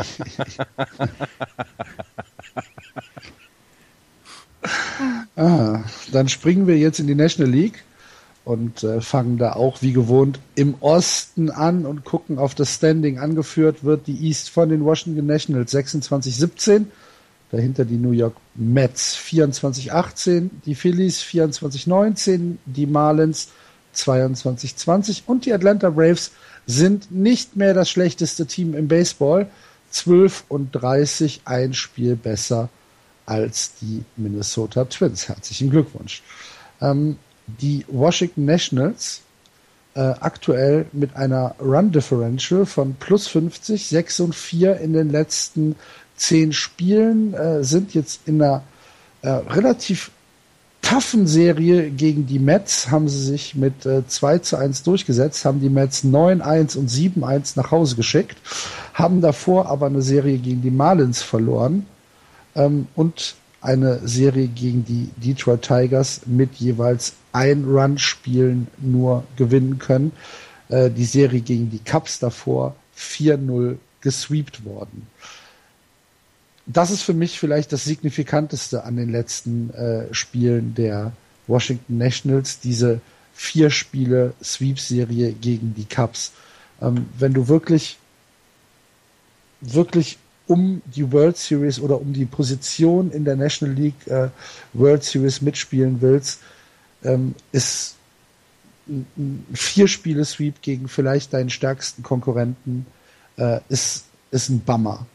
Aber ähm, ist auf jeden Fall ein Warnzeichen, ja. Ja, also ja, genau. Es, es, es, ähm, es zeigt dir, ähm, dass du, dass du was tun musst. um es mal so zu sagen. Um die Cups zu schlagen, musst du noch was tun. Und ähm, ich weiß nicht, ob es aus dem, was sie bisher im Kader haben, kommen kann oder ob sie von außen Hilfe sich holen müssen, äh, wenn es um Richtung Trades oder Richtung Richtung ähm, ja Trades geht. Ganz klar. Das zeigt es. Bryce Harper, ähm, Betting Average 2,64 nur, also nur in Anführungsstrichen. Dafür Daniel Murphy mit einem 390er, OBP 421 und Slugging 616. Ähm, müssen wir uns um die Offensive der Washington Nationals Sorgen machen? Sie führen ja im Moment die, die Division an. Also ich ja, ja, mir, ist ja egal. Ich mache mir, nein, nein, nein, ich mache mir um die Washington Nationals überhaupt keine Sorgen. Okay. Auch wenn sie jetzt im Moment offensiv ähm, offensiv nicht so ganz äh, beieinander sind, aber sie führen ja die Liga noch an, so blöd es sich anhört. Ähm, und von daher, die New York Mets haben größere Probleme im Moment und Philadelphia kannst du eh nicht ernst nehmen, Miami und Atlanta dann auch nicht. Und deswegen 137 Runs scored, positives, positive Bilanz, es ist unfassbar. Und, und, ja. des, und deswegen äh, mache ich mir um die um die Washington Nationals eigentlich keine Sorgen. Du kannst du kannst dir sicher sein, dass du jemanden wie ähm, wie Bryce Harper, wie wieder in die Spur bekommst. Daniel Murphy, wenn der im Moment die Offensive trägt, habt ihr das gesehen, wie er Juan Uribe verarscht hat? Ja. Ja, super großartig. super großartig. Juan Uribe hat extrem erschrocken geguckt. Ja. Und vor allem auch dieser Blick danach von, von Erzähl Juan. mal für die Hörer, die also, vielleicht nicht ähm, Juan Uribe stand auf der Second Base beziehungsweise neben der Second Base und der Pitcher machte sich schon wieder warm für die ähm, für die für den nächsten Batter und Daniel Murphy ist einfach hingegangen und hat, ohne den Ball im, im Handschuh zu haben, hat er Juan Uribe getaggt. Und Juan Uribe dreht sich um und da musste Daniel Murphy sofort loslachen, weil er ihn dann einfach nur erschreckt hat, beziehungsweise ein bisschen verarscht hat und hat sich dann ans Herz gefasst und hat gesagt, Gottes Willen, wenn das jetzt so passiert wäre. Und Daniel Murphy hat sich nicht mal eingekriegt, musste sehr lachen. Das war eine unglaublich sympathische Szene von beiden auch genau, also irgendwas muss zwischen denen ja funktionieren. Also die müssen sich ja irgendwie kennen, sonst machst du sowas nicht, ne? Also du, du das ist ja schon so ein bisschen, ich meine, in der, in der, in der, so in der Öffentlichkeit jemanden foppen, das, das muss man abkönnen. Und vielleicht kennen die sich aus irgendwelchen vorherigen Stationen. Ich weiß es jetzt gar nicht, waren die nicht zusammen auch bei den Mets mal, aber egal. Auf jeden Fall ist das schon, ähm, war das eine ganz, ganz tolle, ganz, ganz tolle Szene und äh, hat mich sehr zum Lachen gebracht. Ja, Juan Uribe hat richtig reagiert. Ja, ja. Der war tatsächlich, der war tatsächlich erschrocken zu dem Zeitpunkt. Aber es ist ja schön, dass die Jungs bei dem ganzen Geld, was sie bekommen, trotzdem noch Spaß haben, ne? Ja. Ah, das und letzte Mal, als Juan Uribe sich so erschrocken hat, war er, war, als er die Schleuse vergessen hat aufzumachen. ja. Und das, das, das Horn erklang. Und das ist schon 25 Jahre her. Das ist schon 25 Jahre her. Ja. Aber äh, zu Bryce Harper, äh, habt ihr das, diese Geschichte hier gelesen, dass er äh, das Jersey, was bei dieser Aktion da versteigert wurde, wohl doch nicht das ist, ähm, was er anhatte, als er sich mit Pebblebomb da im, im Bullpen geprügelt hat? Nee. Also irgendwie, irgendwie sollte es da eine, eine, eine Aktion geben, eine, eine Versteigerung dieses, äh, eines Bryce Harper Jerseys und ähm, das Auktionshaus hat wohl gesagt, ey, das ist das, was er anhatte, als er Pebblebomb eins aufs Maul hauen wollte. Und ähm, das wurde aber dementiert. Aha. Okay. Ja, sonst, ähm, was willst du jetzt noch zu den Nationals sagen? Ähm, ich glaube, Nix, das, wir können, wir können direkt weiter zu den Mets gehen, ähm, wo pure Panik die Beatwriter in New York umtreibt. Ähm, und das hat vor allen Dingen äh, zwei Gründe. Der eine ist Jacob de Grom und der andere ist Matt Harvey. Matt Harvey immer noch auf einem 5,77er ERA. Ähm, der wird im Moment wirklich rumgeschubst. Und äh, Jacob de Grom kommt in den äh, letzten paar Starteinsätzen auch nicht viel besser weg. Er steht im Moment noch auf äh, einem Saison ERA äh, von 307, ähm, hat das aber jetzt, ähm, jetzt muss ich mal gerade, ich habe jetzt gerade den Split weggedrückt, ich bin natürlich super, Sekunde, hat aber im Mai einen ERA von 4,63. Mit Harvey übrigens 27 im Mai. Wow. Und ich finde, also gerade für Harvey kommt das ja zu einer unheimlich schlechten Zeit. Ne? Mhm. Ne? Er wird nächstes Jahr Free Agent, wenn ich das richtig in Erinnerung habe. Ähm, ist, ist ja immer irgendwie so ein bisschen in dem Umfeld gewesen, dass er einer der nächsten Pitcher ist, die auch einen riesen Vertrag abgreifen können. Ja, und dann äh, bringt er gerade das äh, auf dem Mount äh, so gar nicht zusammen. Also das ist äh, ein verdammt denkbar schlechter Zeitpunkt für ihn. Ähm, und äh, ja, und bei DeGrom ähnlich. Wenn die Splits, die Splits, die du gerade vorgelesen hast, das liest sich alles andere aus, als gut. Alles andere als gut. Muss die Post extra Seiten einbauen, Andreas? Ähm, also es lässt sich ja erklären, warum die Mets im Moment so Probleme haben. Gerade mhm. bei, ähm, bei Matt Harvey und Jacob de Grom.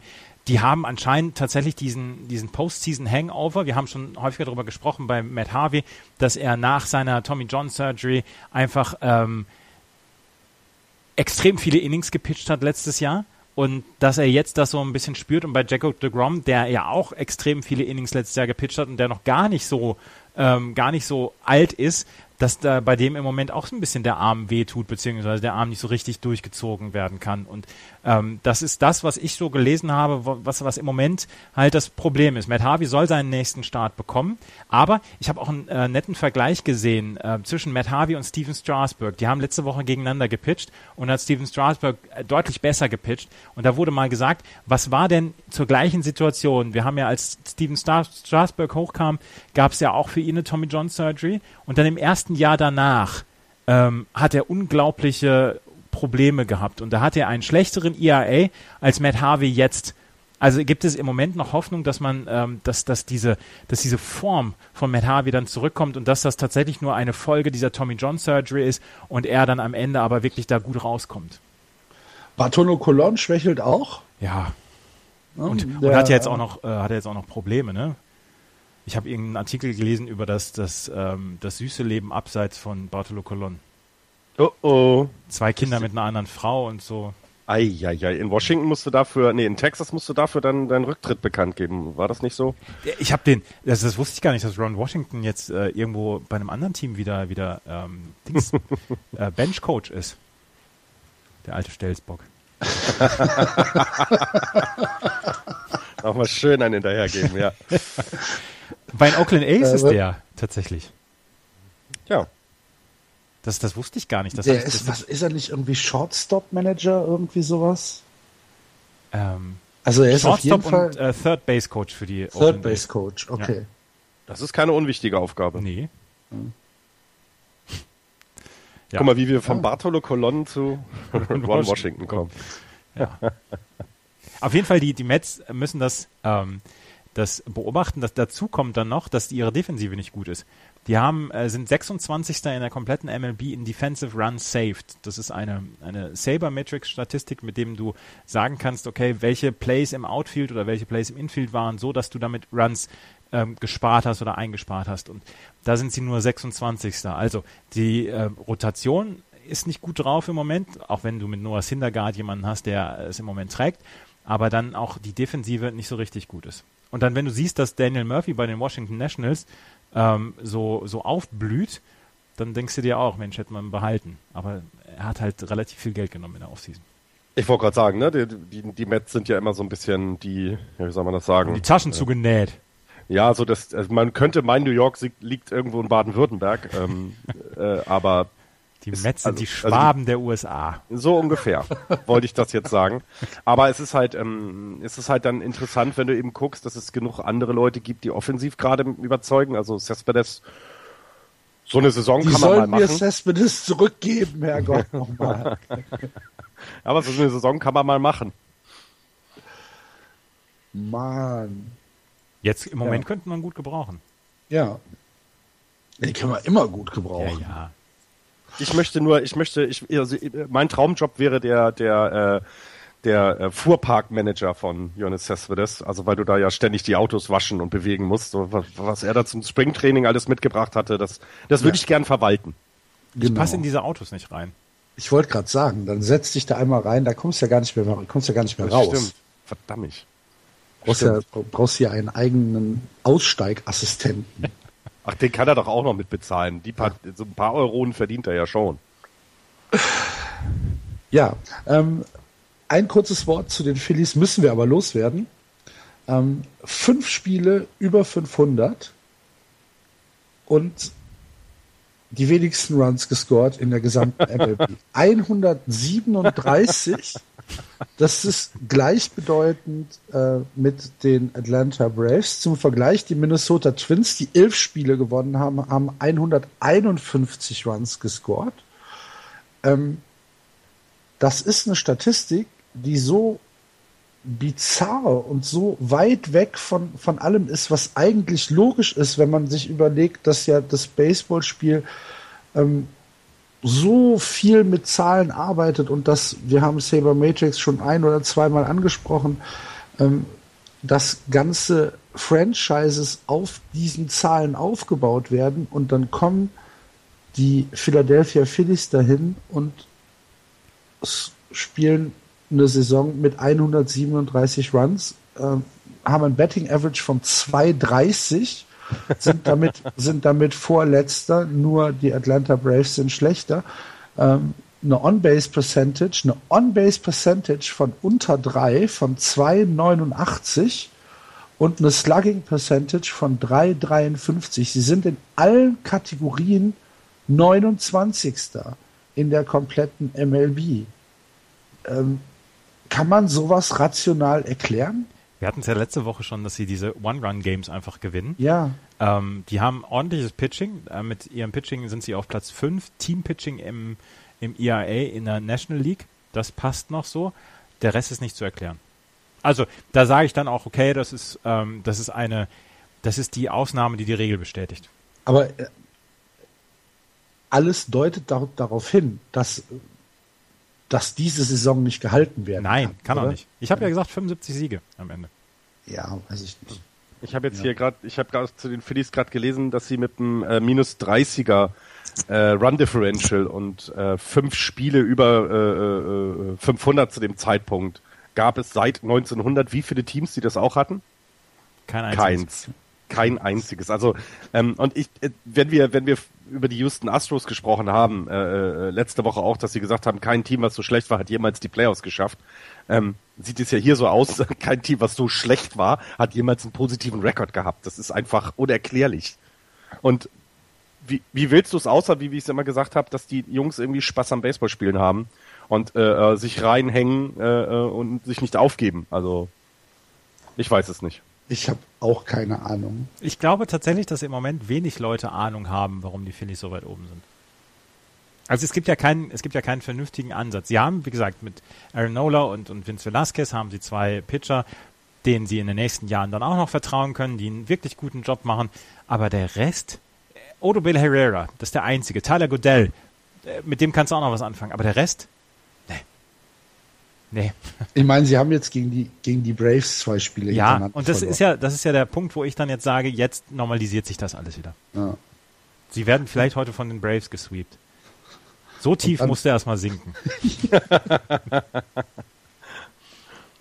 und dann kommen endlich die, die Marlins nach oben. Aber sie haben erst 19 Niederlagen. Ne? Das ist, ja. ist, ja. ist, ist, ist un, äh, im Moment würden sie doch auf dem, auf dem Playoff-Platz mitsitzen. Ne? Wenn ich das richtig beobachte, sind sie nicht weit von entfernt. Sie hätten Wildcard-Platz nee, im Moment. Sie hätten, die Wildcard, stimmt, ja. richtig. Sie hätten die. Ich sehe gerade, der, der äh, Average ist besser.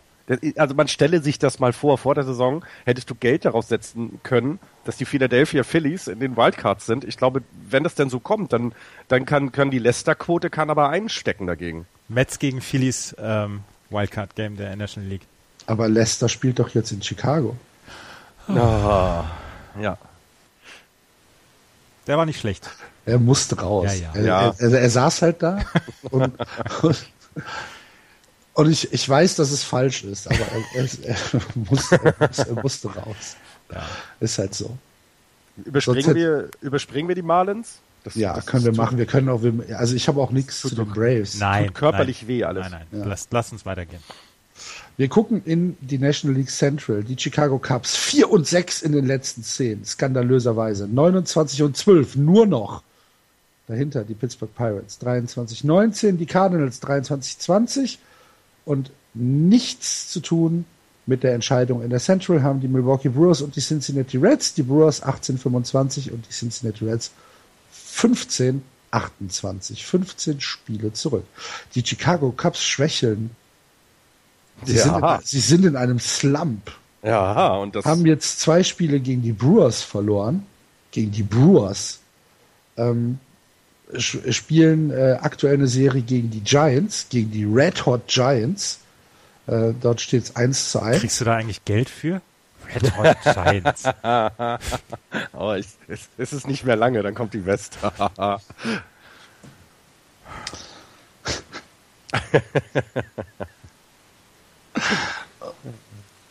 Jetzt bin ich raus. Verdammt. Die Chicago Cubs haben tatsächlich so einen kleinen Slump im Moment. Und, ähm, John Lester, John Lester hat äh, gestern nur drei Innings durchgehalten. Das Ja. ist das erste Mal seit, ich weiß nicht wie, ich glaube das erste Mal diese Saison, dass der Starting Pitcher es nicht geschafft hat, die fünf Innings zu Ja. erreichen. Ja. Bei den Cubs, ich meine, also wenn man dann darüber spricht und wenn man jetzt wieder ernsthaft versucht zu werden und sich die Cubs anguckt, dann ist das auch alles gar nicht so schlimm. Also solche, solche Slums hast du.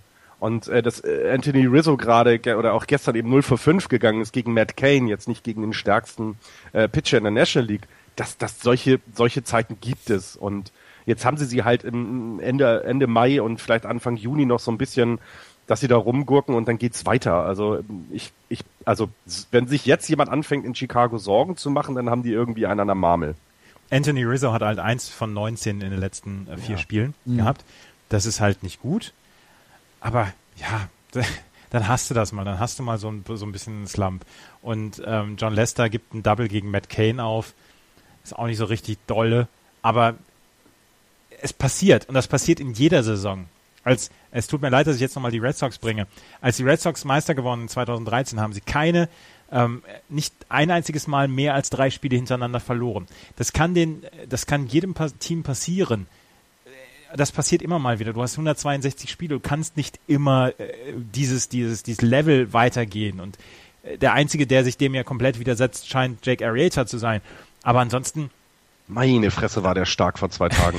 Ey, Karamba. Ansonsten kannst du dieses, dieses Level einfach nicht so weit gehen äh, in, über eine komplette Saison. Und letzten Endes geht es nicht darum, für die äh, Chicago Cubs hier Rekorde einzustellen oder die 116 Siege von den, von den Mariners äh, einzustellen. Für die geht es darum, in die Postseason zu kommen und dann die Meisterschaft dieses Jahr zu gewinnen.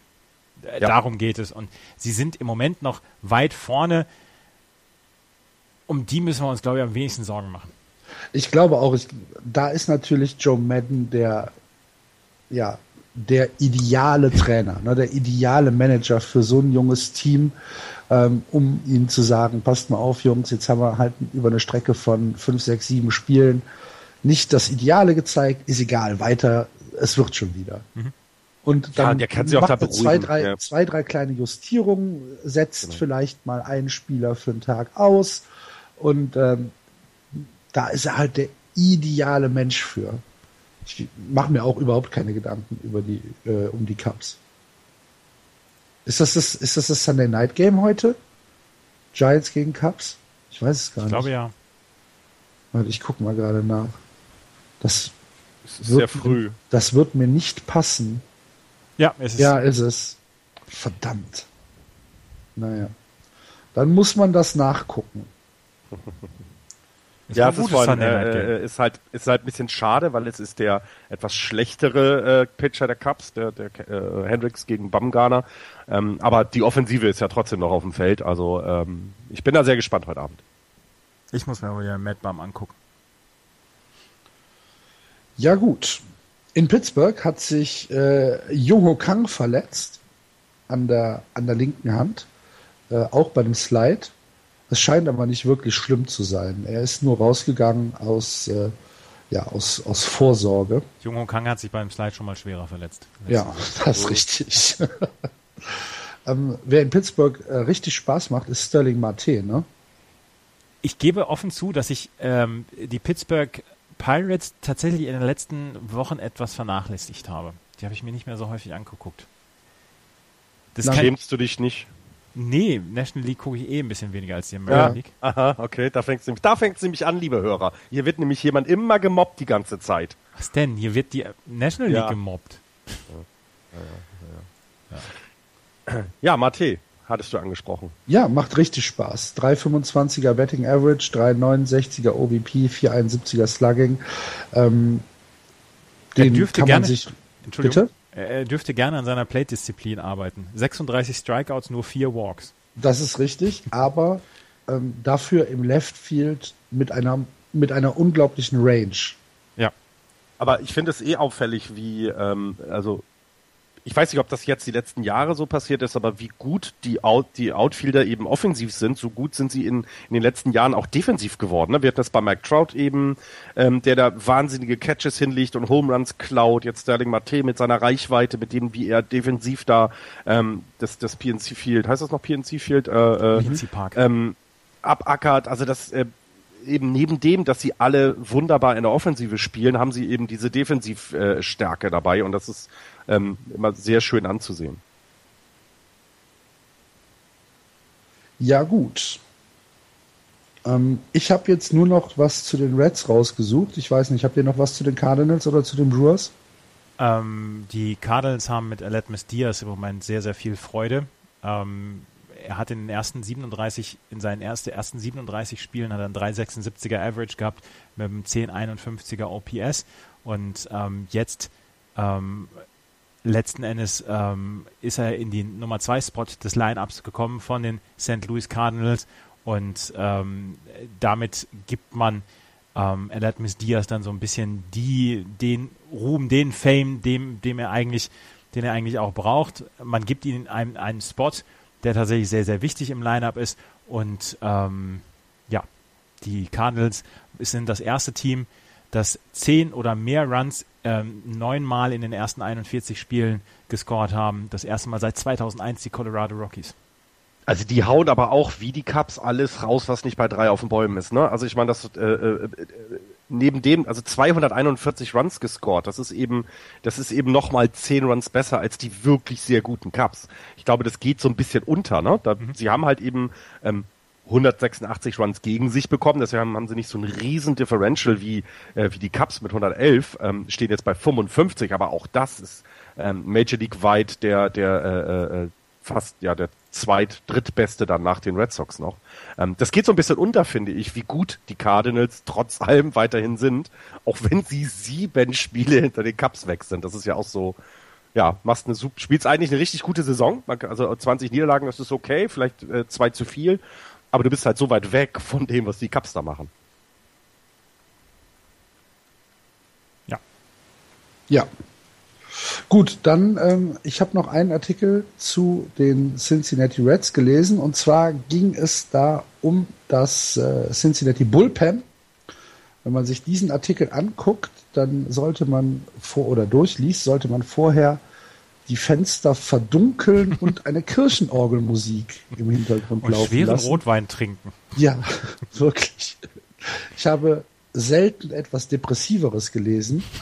Ähm, das Bullpen der Cincinnati Reds setzt neue Standards im äh, Versagen. Ross Ohlendorf, ähm, eigentlich so der beste Bullpen-Pitcher, den sie im Moment haben, 487er ERA. Ich, ich nehme jetzt nur die ERAs, weil die ähm, eigentlich am aussagekräftigsten sind. Ähm, Jumbo Diaz 630, äh, Caleb Cottom 736, JJ Hoover 1434, äh, Lane Thompson 1929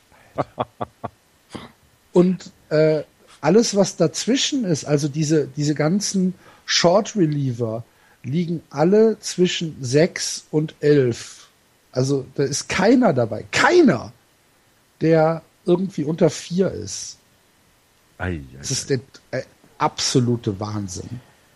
Es ist der absolute da Wahnsinn. Hast du doch als, da hast du doch als, als, als, als Coach hast du doch überhaupt keine Lust, wenn dein Starting Pitcher irgendwie nur nach drei Innings schon 60, 60 Pitches hat oder 70 ja. Pitches hat und du überlegst, ach super, jetzt muss ich in mein fabelhaftes Bullpen wechseln. Aber die, ja, und das Problem ist, die Starting Pitcher kannst halt auch in die Tonne kloppen, ja. zu großen Teilen, ne? Da ist dann halt den Straley, der halt noch das, das Ace im Moment ist in, äh, in, in der ganzen Rotation, der in 47 Innings, die er jetzt gepitcht hat, einen 285er hat mit einem 120er Whip, das ist ganz in Ordnung. Aber der nächstbeste oder die, die, die Nummer zwei in der Gesamtrotation ist dann äh, Brandon Finnegan, der bei 4,44 steht. Und alles andere kannst du halt. Ich meine, wenn wir jetzt hier Alfredo Simon nehmen, der hat bei 31 Innings ein 10,34er ERA. Ne? Und das ist dann, ist die Nummer drei. Da Aber dafür, dafür muss Iglesias jetzt immer wieder singen gehen. Der ist jetzt auf der 15-Day-DL-List. Ach nee, Ru, ist ja gar nicht der Sänger. Ah, okay. Aber der ist ja genauso wie du sagst, also auch da in seinen fünf Starts, die er hatte, ähm, mit 3,49. Das ist okay noch, aber auch ein 1,4er VIP. Also auch die, die ähm, jetzt verletzt sind und dann vielleicht aber irgendwann wiederkommen. Aber er frisst halt keine Innings auch ja, ja, noch. Genau, aber, genau. Ne? Ja, ja. Du bist das schlecht und frisst keine Innings, ja. ja. Also die schlimmste Kombination, die es im Pitching gibt. Schlecht sein und nicht auf dem Mount bleiben können, also weil wenn, du. Wenn du dir das Bullpen anguckst, dann denkst du echt, puh, ich habe eigentlich keine Lust mehr. Ja, wie gesagt, als Coach, wie muss es sein? Ne? Dein, dein, dein Pitcher ist im dritten Inning und du siehst, es gibt Probleme und guckst ins Bullpen. Ja, wer soll sich denn da warm machen? Auf wen freust du dich denn dann als Coach und sagst, ja komm hier, Long Relief, mach mal. Auf den oh, kann ich mich verlassen. Ja, ja, genau. Wie gesagt, hier Lane Thompson 1929 und ein Whip von 386.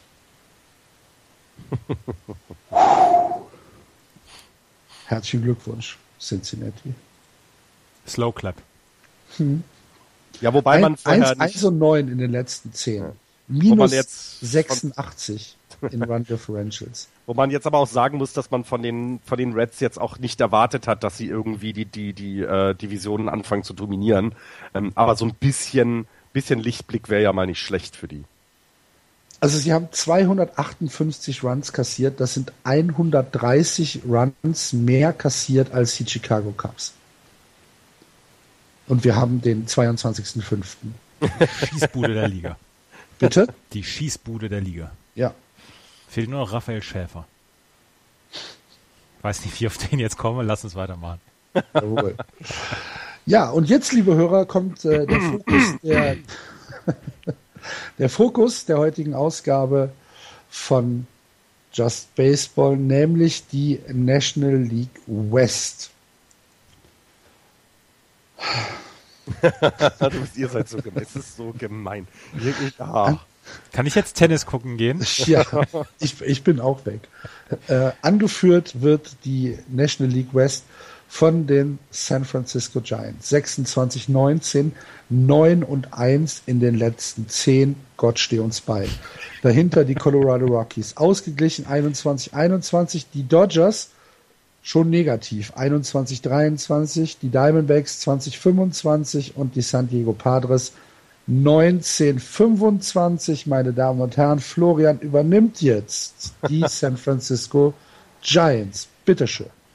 Äh, nö, macht ihr das, Mann. Ich habe da keine Lust mehr. Weißt du, jetzt, wo ich. Nee. Mach doch. Mach jetzt. Was bist also du für eine blöde ich hatte Diva? Vor zwei, ja, vor zwei, mit Absicht. Vor zwei Sendung oder vor drei Sendungen habe ich, glaube ich, mal meinen Ärger ausgedrückt, dass es nicht sein kann, in der schlechten National League West sich mal ein bisschen abzusetzen. Und das müssen die Giants irgendwie gehört haben jetzt in den letzten Wochen, weil wenn man sich das anguckt, jetzt 9-1 in den letzten 10 haben mal ein bisschen Vorsprung. Also ich muss ehrlich gestehen, ich gucke mir den Vorsprung zu den Dodgers eher an als den zu den Rockies.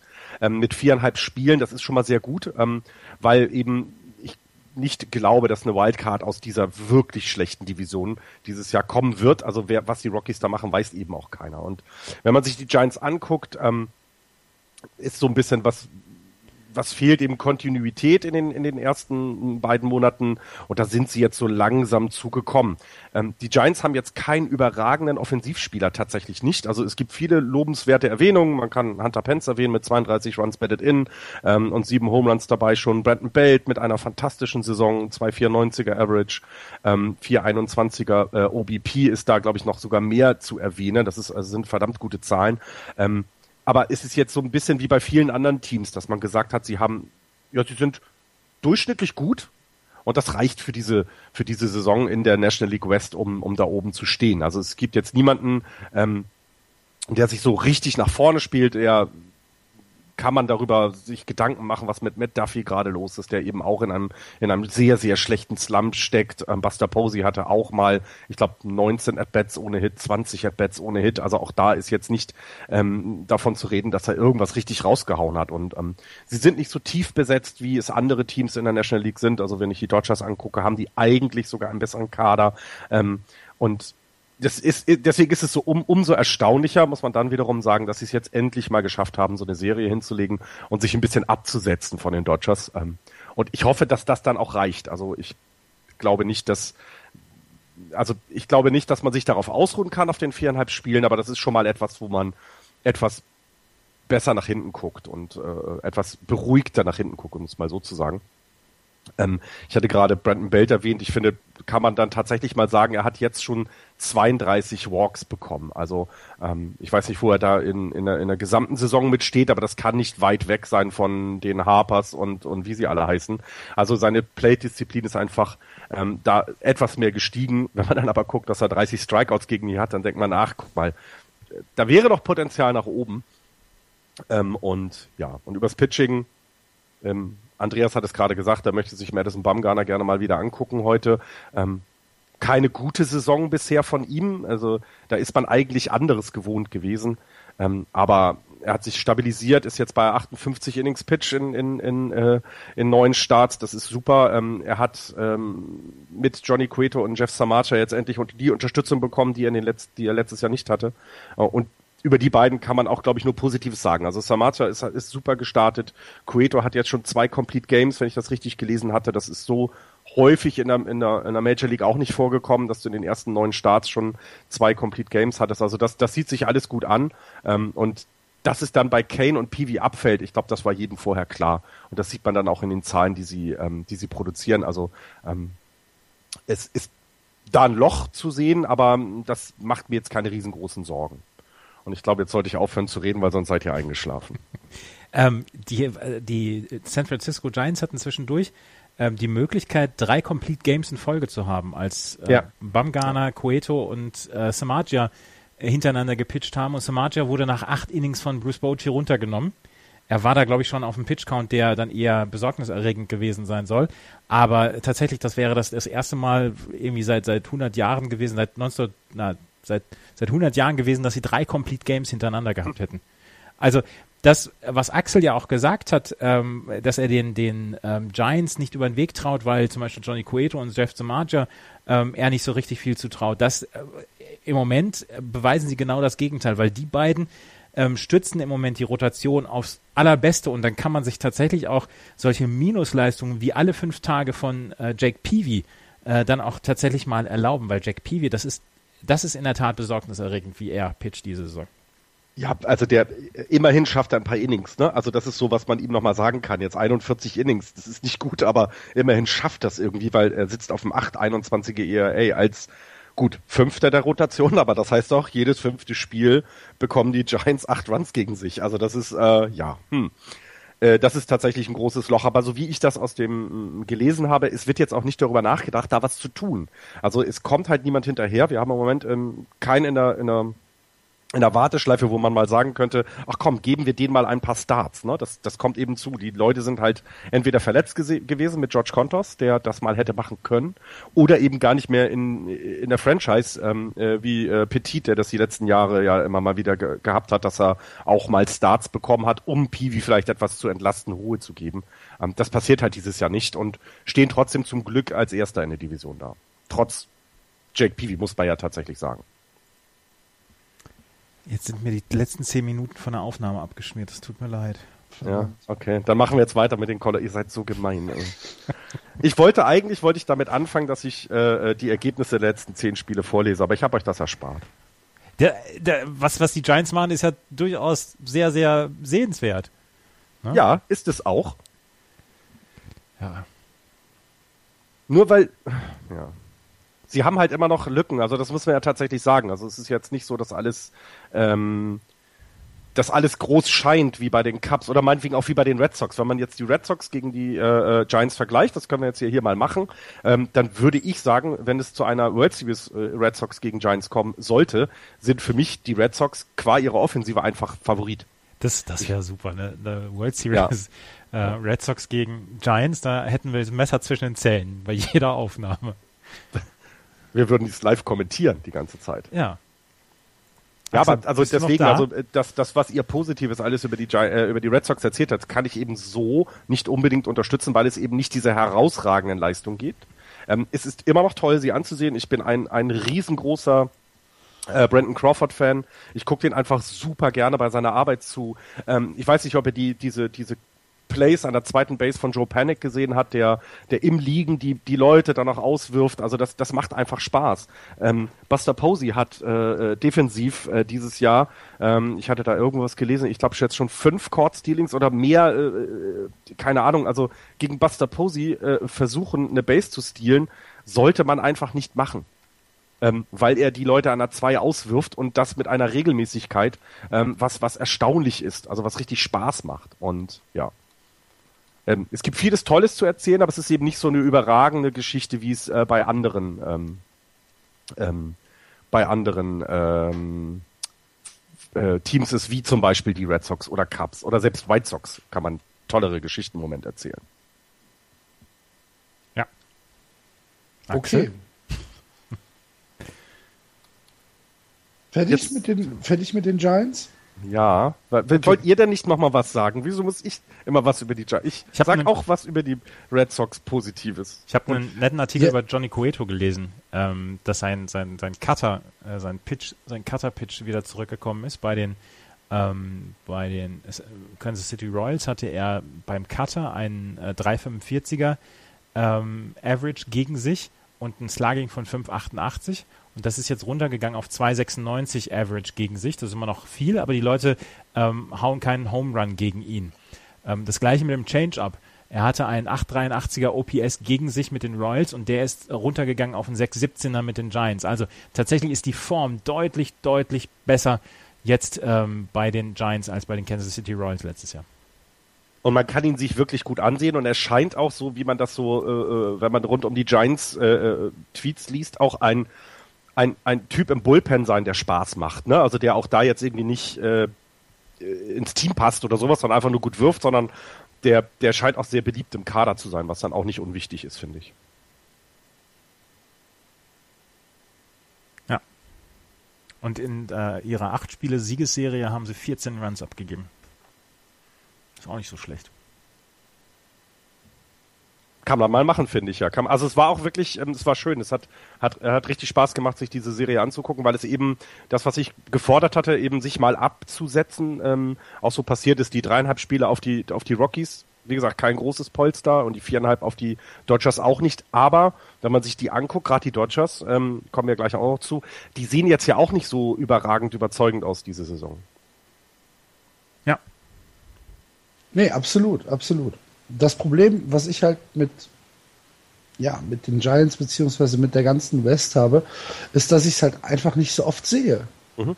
Ne? Weil ähm, die Zeiten halt meistens relativ blöd sind und ähm, ja, weil es halt einfach ist halt ein bisschen weiter weg als äh, jetzt Ostküstenbaseball. Ist halt einfach so. Jedenfalls für mich. Die Colorado Rockies aktuell ausgeglichen auf dem zweiten Platz 21-21 ähm, haben jetzt äh, eine Serie zum Beispiel gegen die Mets äh, gewonnen, haben sie gesweept. Die letzte Serie gegen die Giants war ein äh, 2 zu 2, letzte Woche war das. Das heißt äh, ausgeglichen. Unter anderem dieses 17 zu 7 Spiel war dabei, was halt sehr, sehr bizarr war wenn man sich die gesamten Teamstatistiken der Colorado Rockies anguckt, dann sind die eigentlich ähm, gar nicht so schlecht. Vor allen Dingen im, Betted, im Betting machen sie äh, eine Menge richtig.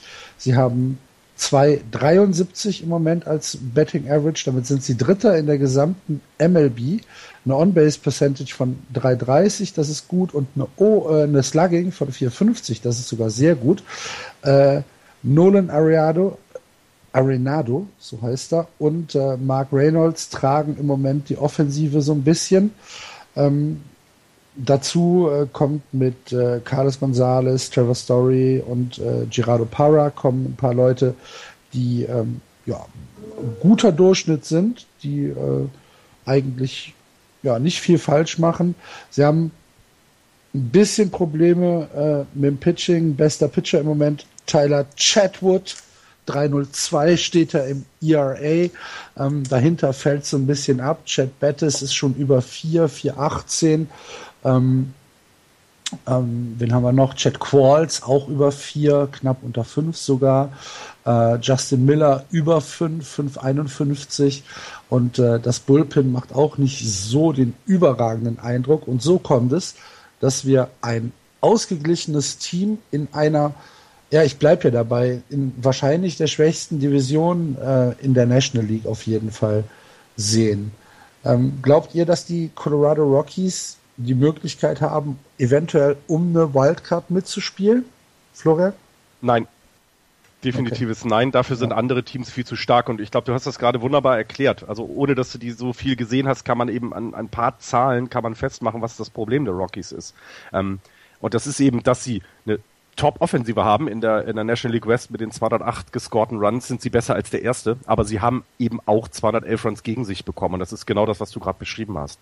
Ähm, was man bei den Rockies tatsächlich beobachten kann, ist, dass sie ein bisschen dieses, diesen Vorteil, den sie immer hatten, aufgrund der Höhe in, in, in, Colorado, also in Denver zu spielen, dass der eben nicht mehr so da ist. Also der, äh, sie hatten mal ein, ein 200-Point-Gap in OPS äh, äh, zwischen Home und Road Games äh, letztes Jahr. Also das heißt, der, man konnte ihn schon sehen, dass zu Hause es einfacher ist, die Runs nach Hause zu bringen. Und das ist ein bisschen weniger geworden. Also sie schaffen es jetzt mittlerweile auch auswärts die Runs zu scoren und nicht nur zu Hause, wo du ja wirklich den Ball nur antippen musst und der ist weg.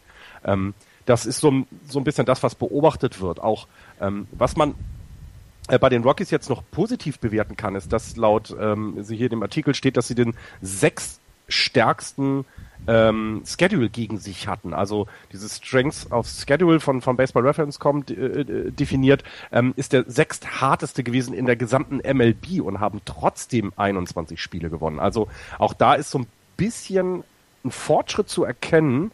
Ähm, aber ich, ich glaube, die Lücken insgesamt in der Mannschaft sind zu groß, als dass sie da äh, Contender werden. Und wenn wir gleich zum Zweitplatzierten kommen, ich traue den Dodgers einfach noch viel mehr zu, ähm, dass sie den Giants da wieder, ähm, dass sie die Giants dann anfangen zu ärgern. Also ich mag die Colorado Rockies in dieser Saison tatsächlich sehr gerne. Sie haben ein paar positive Geschichten mit Trevor Story und auch Nolan Arenado, der ähm, vielleicht der beste Third Baseman in der National League ist. Sie haben ähm, auswärts mehr Spiele gewonnen als zu Hause, was ja durchaus, was Florian eben angemerkt hat, ähm, was ja durchaus bezeichnend ist. Ich habe mir mal die Splits angeguckt zwischen ähm, auswärts und zu Hause bei den bei den Averages bei ähm, den Spielern und da sieht man natürlich, dass Leute wie Gerardo Parra oder Nolan Arenado äh, zu Hause einen 315er bzw. 338er Average haben und dann auch wirklich häufig on Base bekommen, äh, häufig on Base kommen. Ähm, Dan Lemieux, der zum Beispiel hat einen 413er on Base, DJ Lemieux, Entschuldigung, hat zum Beispiel einen 413er OBP zu Hause und dass es auswärts ein bisschen weniger ist, aber es ist nicht so frappierend wie in den letzten Jahren. Nolan Arenado zum Beispiel hat auswärts ähm, einen 300er Average, 3, 382er OBP, was richtig gut ist. Ähm, und deswegen äh, sind die Colorado Rockies durchaus in Ordnung offensiv was das Problem halt beim Pitching ist, sie haben in den letzten zehn Jahren, glaube ich, die meisten Pitcher insgesamt in der kompletten MLB durchgebracht, weil sie unglaublich viele Pitcher brauchen wegen der Höhe. Und das ist immer so ein bisschen das Thema, ähm, das dann ja auch ihnen zur Last fallen könnte und das ihnen auf die Füße fallen könnte. Und deswegen glaube ich im Moment auch nicht, dass sie um eine Wildcard mitspielen können. Aber ähm, Im Moment überwiegt das Positive in Colorado. Dann kommt dann noch dazu, dass Trevor Story ja quasi José Reyes ähm, nahtlos ersetzen konnte und José Reyes im Moment im Extended Spring Training ist, weil er ja noch gesperrt ist für 60 Spiele. Ähm, den will man ja so, so schnell wie möglich eigentlich loswerden, ähm, aber hat da einen guten Ersatz dafür. Und das ist, glaube ich, im Moment das Positivste, was die, ähm, was die Colorado Rockies dann auch noch haben. Also ist eine gute Geschichte, finde ich. Mag ich gerne. Ja, genau. Und gerade Nolan Arenado wird eben, äh, ich habe hier so bei ESPN gab es die First Quarter Awards und da wird er als äh, National League MVP äh, gesehen. Ja. Vor eben Leuten wie Bryce Harper, vor Daniel Murphy, vor Ariator und Kershaw. Ähm, zeigt eben auch, dass sie, dass sie es geschafft haben, neben den tollen Statistiken zu Hause, ähm, mehr Kontinuität in das zu bringen, was im Kader steckt. Und ich glaube, das ist so auch ein bisschen das, was die Rockies sich für die nächsten, für die nächsten Jahre dann erhalten wollen. Ähm, dass sie, ähm, ich meine, sie haben letztes Jahr Troy Tulowitzki abgegeben. Sie haben ihren Spieler abgegeben und ähm, ja, also, schaffen es aber trotzdem, trotz dieser, dieser, dieses Loches, der dann da ist, jetzt José Reyes, äh, war ja auch anders eingeplant, schaffen es, 21 Spiele zu gewinnen. Klar, in der schwächsten Division, die wir im Moment, im, in, ich würde es Major League weit sogar äh, sagen, Axel, nicht nur in der National League, sondern es gibt, mir fällt jetzt keine andere ein, die so schlecht ist. Ähm, ja, ich glaube, dass die, äh, dass die American League West auch nicht so viel besser ist. Dafür hast du aber mit Seattle und Texas zwei, die noch nie mal 20 Niederlagen haben, während du äh, in, in, in der West, ja. in, in der National League schon vier Teams mit 20 Niederlagen hast. Ja, aber das, die könnten sich darum streiten dieses Jahr. Und ähm, ich glaube, man kann sie sich halt auch fantastisch angucken, weil es eben mehr zu erzählen gibt als über Troy Tulowitzki und über das äh, äh, Course Field heißt es, glaube ich. Ne, wie hieß es noch? Ähm, ja, Course Field, äh, wo du halt eben tolle Statistiken auflegen kannst, dann fährst du mal auswärts und bist eine Nulpe. Ähm, gibt es mit Trevor Story, Arenado, gibt es Sachen, die du erzählen kannst? Ich glaube, wir haben noch nie so lange über die Colorado Rockies geredet wie gerade eben. Das was völlig in Ordnung ist, was völlig okay ist, weil sie eben ja, wie, wie Andreas gesagt hat, ja auch Spaß ja dieses machen. Okay, dann äh, gehen wir mal weiter zu den LA Dodgers die gestern gegen die Padres im äh, elften Inning äh, ein Bases-Loaded äh, Walk-off-Walk hingelegt haben. Herzlichen Glückwunsch. Das ist auch so das Schlimmste, was du machen ja. kannst, ernsthaft. Also ist, nee, das ist einfach, zeigt aber auch so ein bisschen das, was bei den, bei den, bei den Dodgers alles schlecht läuft, muss man tatsächlich sagen. Also wenn ich jetzt Bases Loaded Borg ist, glaube ich, noch ein bisschen schlimmer, oder? Ja. Ja, okay, ja, ja, stimmt. Das wäre dann, dann ist es das zweitschlimmste, was schon ja. genug ist. Ähm, wenn, wenn ich jetzt Dodgers Fan wäre, nee, wenn ich jetzt Dodgers Investor wäre, ich würde ja, ich, ich würd, ich würd ja ausrasten. Ja. Ähm, weil das, was da an Geld drin steckt, in dieser gesamten Franchise, rechtfertigt nicht unter 500 zu sein am 22.05.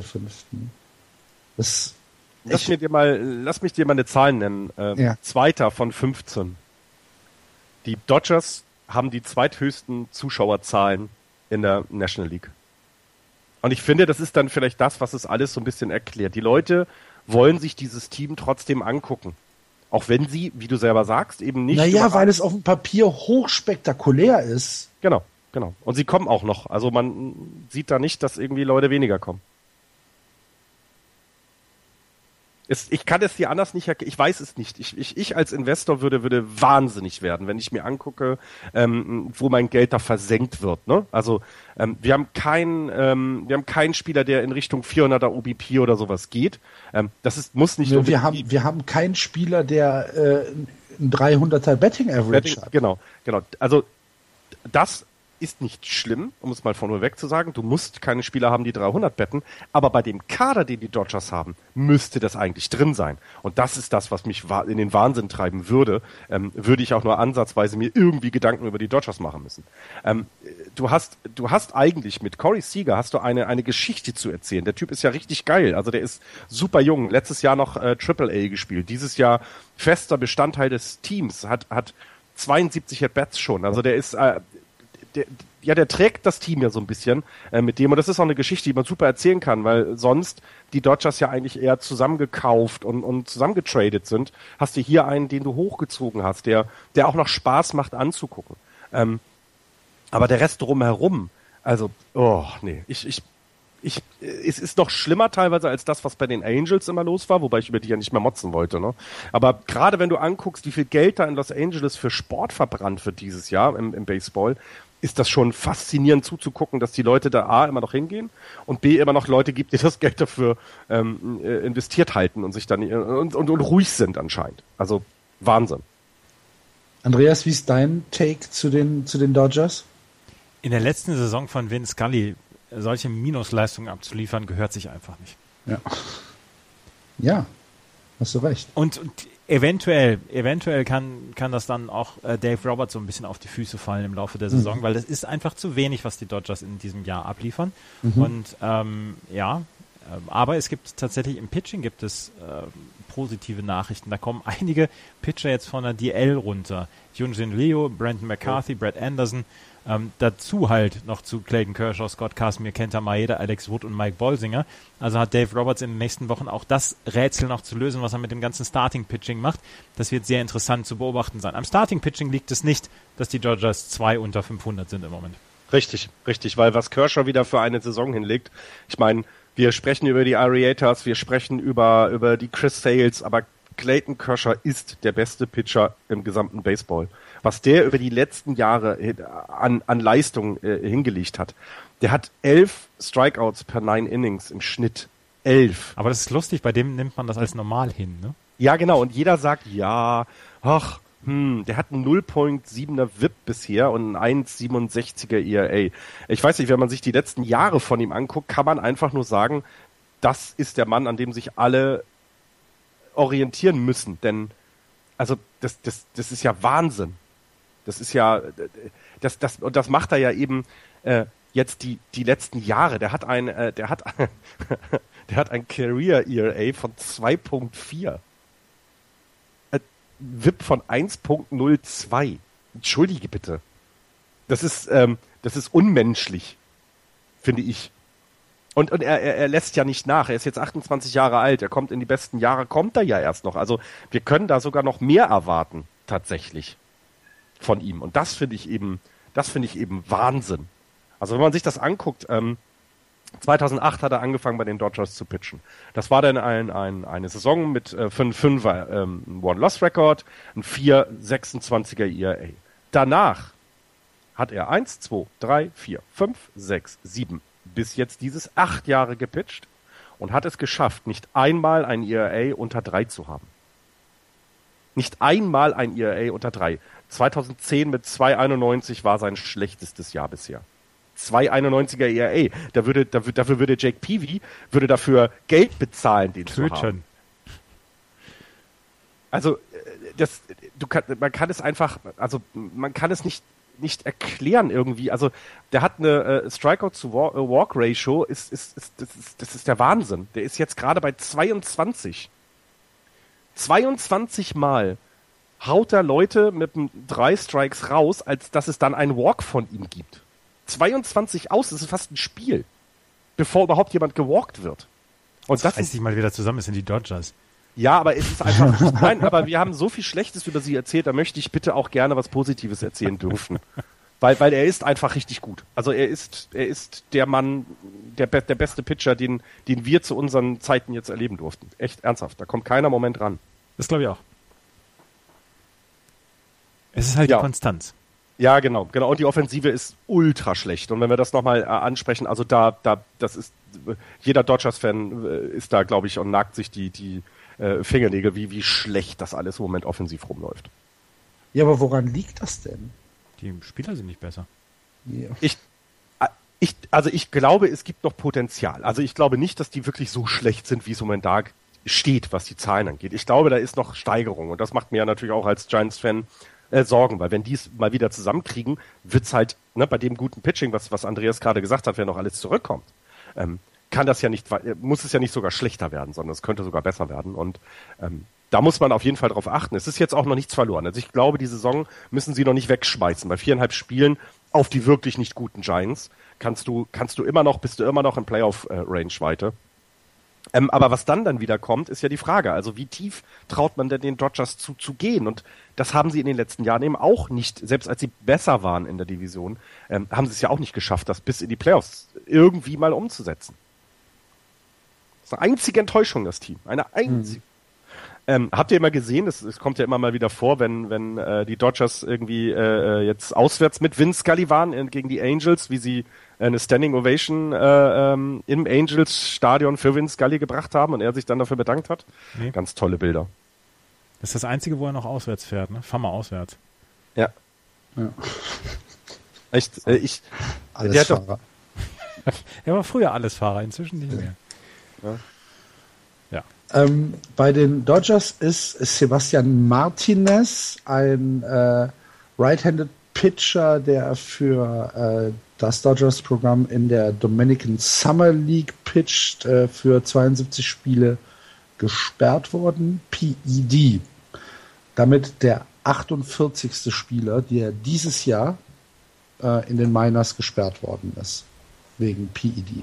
Wir haben Das kein sind Problem. krasse Zahlen. Das Wir sind krasse Zahlen, Bild. vor allen Dingen bei den, ähm, bei den Tests, die sie ja noch machen. Und was ja im Gegensatz zu, ja, ich, ich sage jetzt mal WADA und, und NADA, wenn, wenn du hier in Deutschland über Dopingproben sprichst, wo sich sämtliche Sportler dann alle drei, vier Tage ähm, äh, oder wenn sie jeden Tag über ihren Aufenthaltsort Bekanntheit äh, geben müssen und so.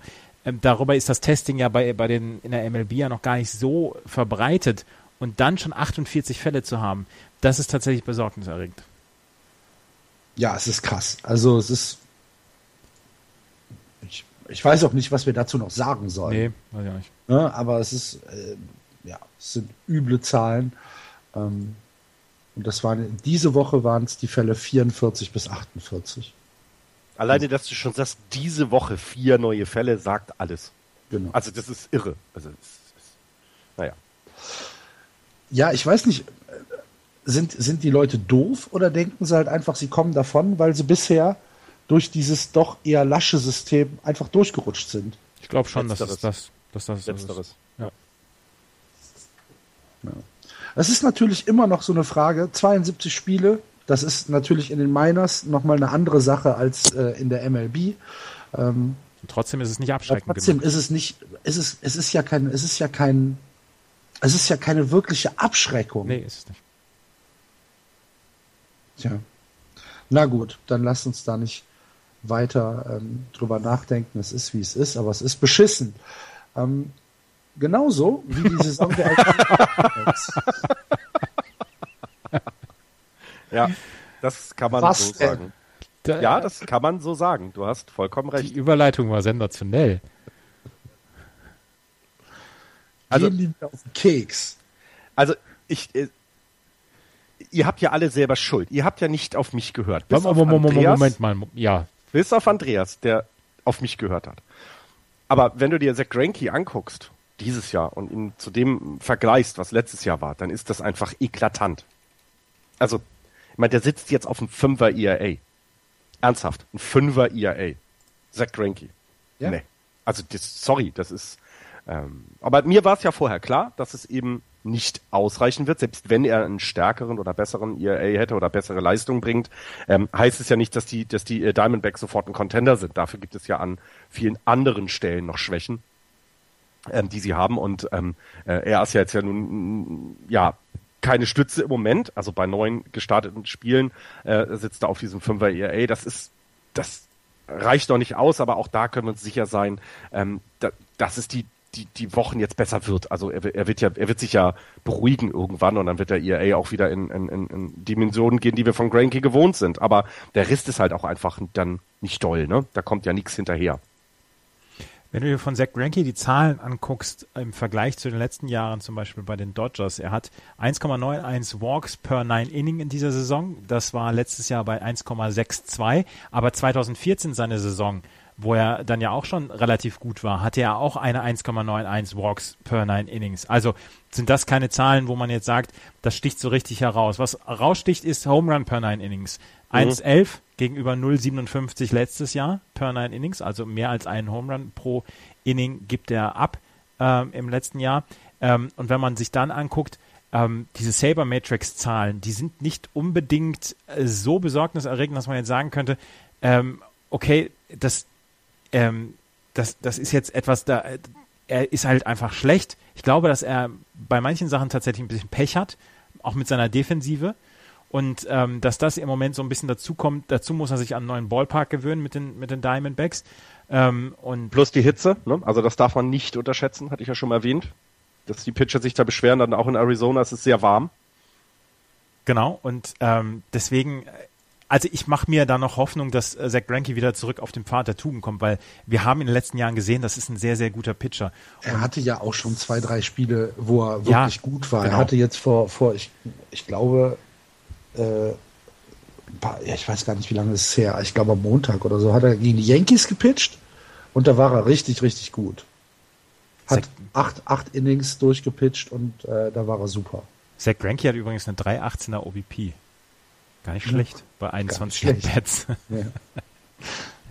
Ähm, was man aber halt trotzdem, aber sagen, es ist eine unglaubliche Enttäuschung, was da im Moment in Arizona passiert. Ja. Genau. Und es liegt aber eben nicht nur an ihm. Und das muss man, glaube ich, auch sagen. Und was ihr gerade gemeint habt, dass er, er, er kommt ja auch wieder zurück. Also es, ne, wir werden, wir werden ihn auch wieder besser sehen. Aber die Frage ist eben, reicht das dann? Reicht es dann, um das Team irgendwie nach vorne zu tragen? Und da habe ich meine ganz, ganz großen Zweifel. Also im Moment ist es halt Paul Goldschmidt und äh, Gene Segura. Mehr ist da nicht. Ja. Was okay ist, weil Paul Goldschmidt ist mit der beste First Baseman, den Baseball lange gesehen hat, finde ich. Also es ist ein super Typ. Kannst du alles machen mit, aber der Rest drumherum ist nicht eben das, was man vor der Saison gedacht hat. Der Einzige, der im Moment äh, dann auch so ein bisschen positive Schlagzeilen bringt, das ist Jake Lamb.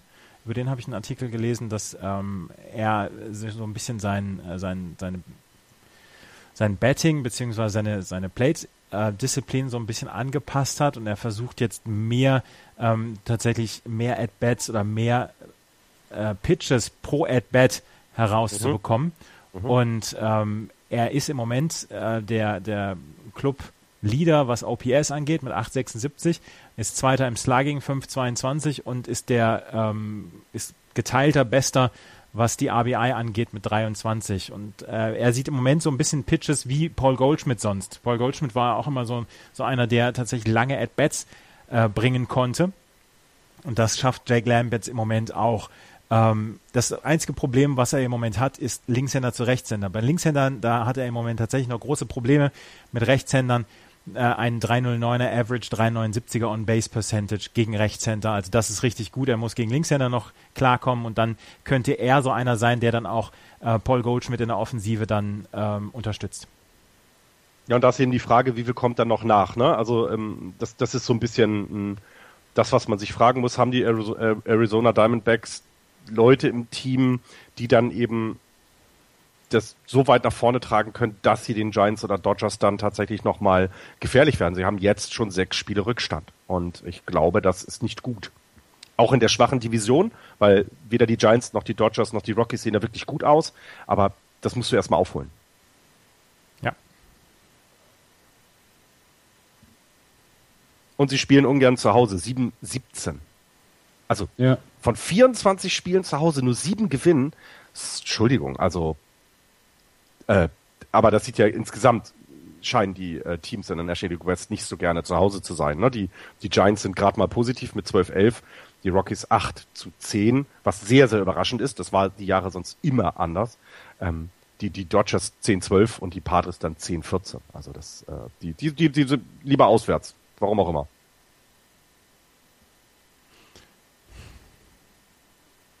Great. Axel ärgert sich die ganze Zeit über die Diamondbacks. Ja, ich ärgere mich wirklich über die, über, über die Diamondbacks. Es hat keinen rationalen Grund, außer dass ich sie im Tippspiel vorne gesehen habe. Aber es macht mich wütend einfach. Nicht so sehr wie die San Diego Padres. So. ähm, da fällt mir aber auch wenig so ein zu dem Team. also es, es, gab, es gab eine sehr lustige Pressekonferenz diese Woche mit Andy Green, äh, dem Manager der Padres, der äh, gefragt wurde, warum er denn zum Teufel Melvin Upton äh, im Line-Up nach vorne gestellt hat. Und dann hat er dem Reporter erklärt, und das fand ich sehr, sehr lustig, at the top of the lineup, you want guys to get on base. Ja, richtig. Das stimmt. Und darum hat er ihn ähm, nach vorne gesetzt. Ist ihm halt nach 40 Spielen eingefallen. Okay, kann man machen. Ja, Außerdem, außerdem äh, habe ich nur noch dieses Spiel gegen die Dodgers in, äh, in Ausschnitten gesehen. Habt ihr das gesehen mit diesem langen Flyball, ähm, der, der gefangen worden ist, wo der, wo der Outfielder der Dodgers die, äh, den, den Padres-Fan verarscht? Nee. Das ist, das, also, das ist, ja, es war, war halt ein langer Flyball und, und äh, der wird dann halt äh, hinten am Warning Track gefangen. Und äh, der Padres-Fan stand halt schon da und wollte den Ball halt schon ne, fangen. Und äh, dann guckt der Dodgers-Mann den an, zeigt ihm den Ball und ja, wirft ihn dann halt wieder zurück zur Second Base. das ist ein bisschen. Du willst den Ball? Haha. Geh mal weg. Kriegst du nicht. Kriegst du nicht. Jock Peterson war das. Achso, ja, ja. Okay. Ja, ähm, aber mehr ähm, kann ich zu den Padres halt leider Gottes auch nicht sagen, ähm, außer dass ich halt die nackten Zahlen sehe. Und die nackten Zahlen sind halt einfach relativ eindeutig, warum sie unten stehen. Sie kommen nicht auf Base. 2,83er OBP und das ist das Schlechteste, was äh, die Major League aktuell anzubieten hat. Ein Betting Average von 2,24. Da, auch da sind sie wirklich das schlechteste Team in der gesamten MLB. In der Offensive kannst du eigentlich, wenn du Matt Camp und John Jay gesehen hast und vielleicht Melvin Upton, ähm, kannst du eigentlich nach Hause gehen. Weil, weil, weil viel mehr äh, passiert da nicht. Und das ist halt, ja, wir haben ja, wir haben ihnen ja nicht viel zugetraut, aber es ist trotzdem auch schon recht deprimierend anzuschauen. Sie sind im Umbruch. Und äh, ja, sie, sind ja, nicht, ja. sie sind nicht gut. Da kommen ein paar äh, Prospects. Sie haben ja aus dem Craig Cambrell Trade haben sie ja ähm, Prospects von den Red Sox bekommen, mit Manny Margot zum Beispiel und Javier Guerra, die jetzt gleich auch die Nummer 1 und 2 der Prospect-Liste auf den, bei den Padres besetzen. Ähm, da kommt also was nach, aber sie sind halt mitten im, im Umbruch. Und sie sind auf ihrer Kommentatorenposition mitten im Umbruch und sie sind äh, bei ihrer, in ihrem Team im Umbruch. Das geht mir so auf den Keks immer noch. Ja, ja mir ja auch. Ja, aber du, du verteidigst den Mann doch. Ja, weil ich nicht, weil ich nicht hier nach, nach 40 Spielen äh, den Stab brechen möchte. Es geht um einen Kommentator, Jungs. Beruhigt euch mal wieder. Nein, nein, nein. Ich möchte mich jetzt nicht beruhigen. Okay. Ja, aber ich, ich glaube, bei den Patres ist einfach, ja, Umbruch ist das gut, ist, ist gut beschrieben, wenn nicht sogar noch schlimmer. Ähm, aber sie sind ja eben, sie sind ja nicht äh, Braves oder, oder, oder, oder Twins schlecht, muss man ja auch mal rum wieder nee, sagen. das äh, kann man sich durchaus angucken. Also ich habe ich hab mir ein paar Spiele angeguckt, ich weiß jetzt gar nicht, gerade gar nicht, wie viele Innings ich von ihnen gesehen habe, aber das ist durchaus okay. Aber es ist halt, es ist halt nichts, womit du in irgendeiner Weise eine Wurst vom Teller ziehst. Ja, und ähm, haben jetzt mit Drew Pomeranz einen, einen Pitcher, der, der, der man sich angucken kann. Das hatten wir vorhin schon erwähnt, dass er eben auch ähm, auf dem äh, ERA unter zwei im Moment sitzt, ähm, was man dann ja tatsächlich sich mal angucken kann. Also das ist ja dann wirklich äh, auch positiv zu erwähnen. Aber drumherum ist einfach zu wenig. Und du hast sie angesprochen, die Uptons, die Camps, die, da ist einfach nichts. Und ähm, man kann sie noch nicht mal mehr, also ich finde, man kann sie weder als Überraschung, wie man vielleicht die Rockies jetzt nehmen kann, als auch als Enttäuschung sehen, sondern es ist eigentlich genau das erwartet, ähm, äh, Erwartete passiert die sind ein schlechtes Team. Und, und das wusste man vorher. Ja. Und dann ist es halt so. Ja. Ja, gut. Sind also eine, nee, eine habe ich noch, eine Sache mhm. zu den, zu den, zu den Patres. Ähm, es wird bald die äh, Tony Gwynn Statue wird, äh, äh, äh, aufgestellt. Ähm, das heißt, äh, ja, die dürfen sich darauf freuen, dann eine Statue vom Ballpark zu haben, mit, äh, äh die ihm sein, sein, sein Konterfei zeigt mit einem Kind auf dem Arm, wenn ich das richtig sehe. Sehr schön.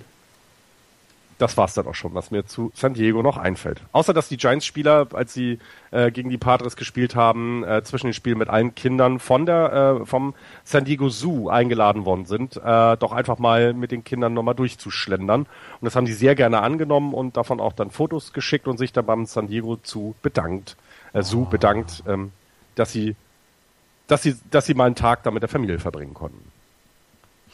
Schön. Sehr schön. Eine sehr schöne Geschichte. Auch die Tony Gwynn-Geschichte war sehr schön.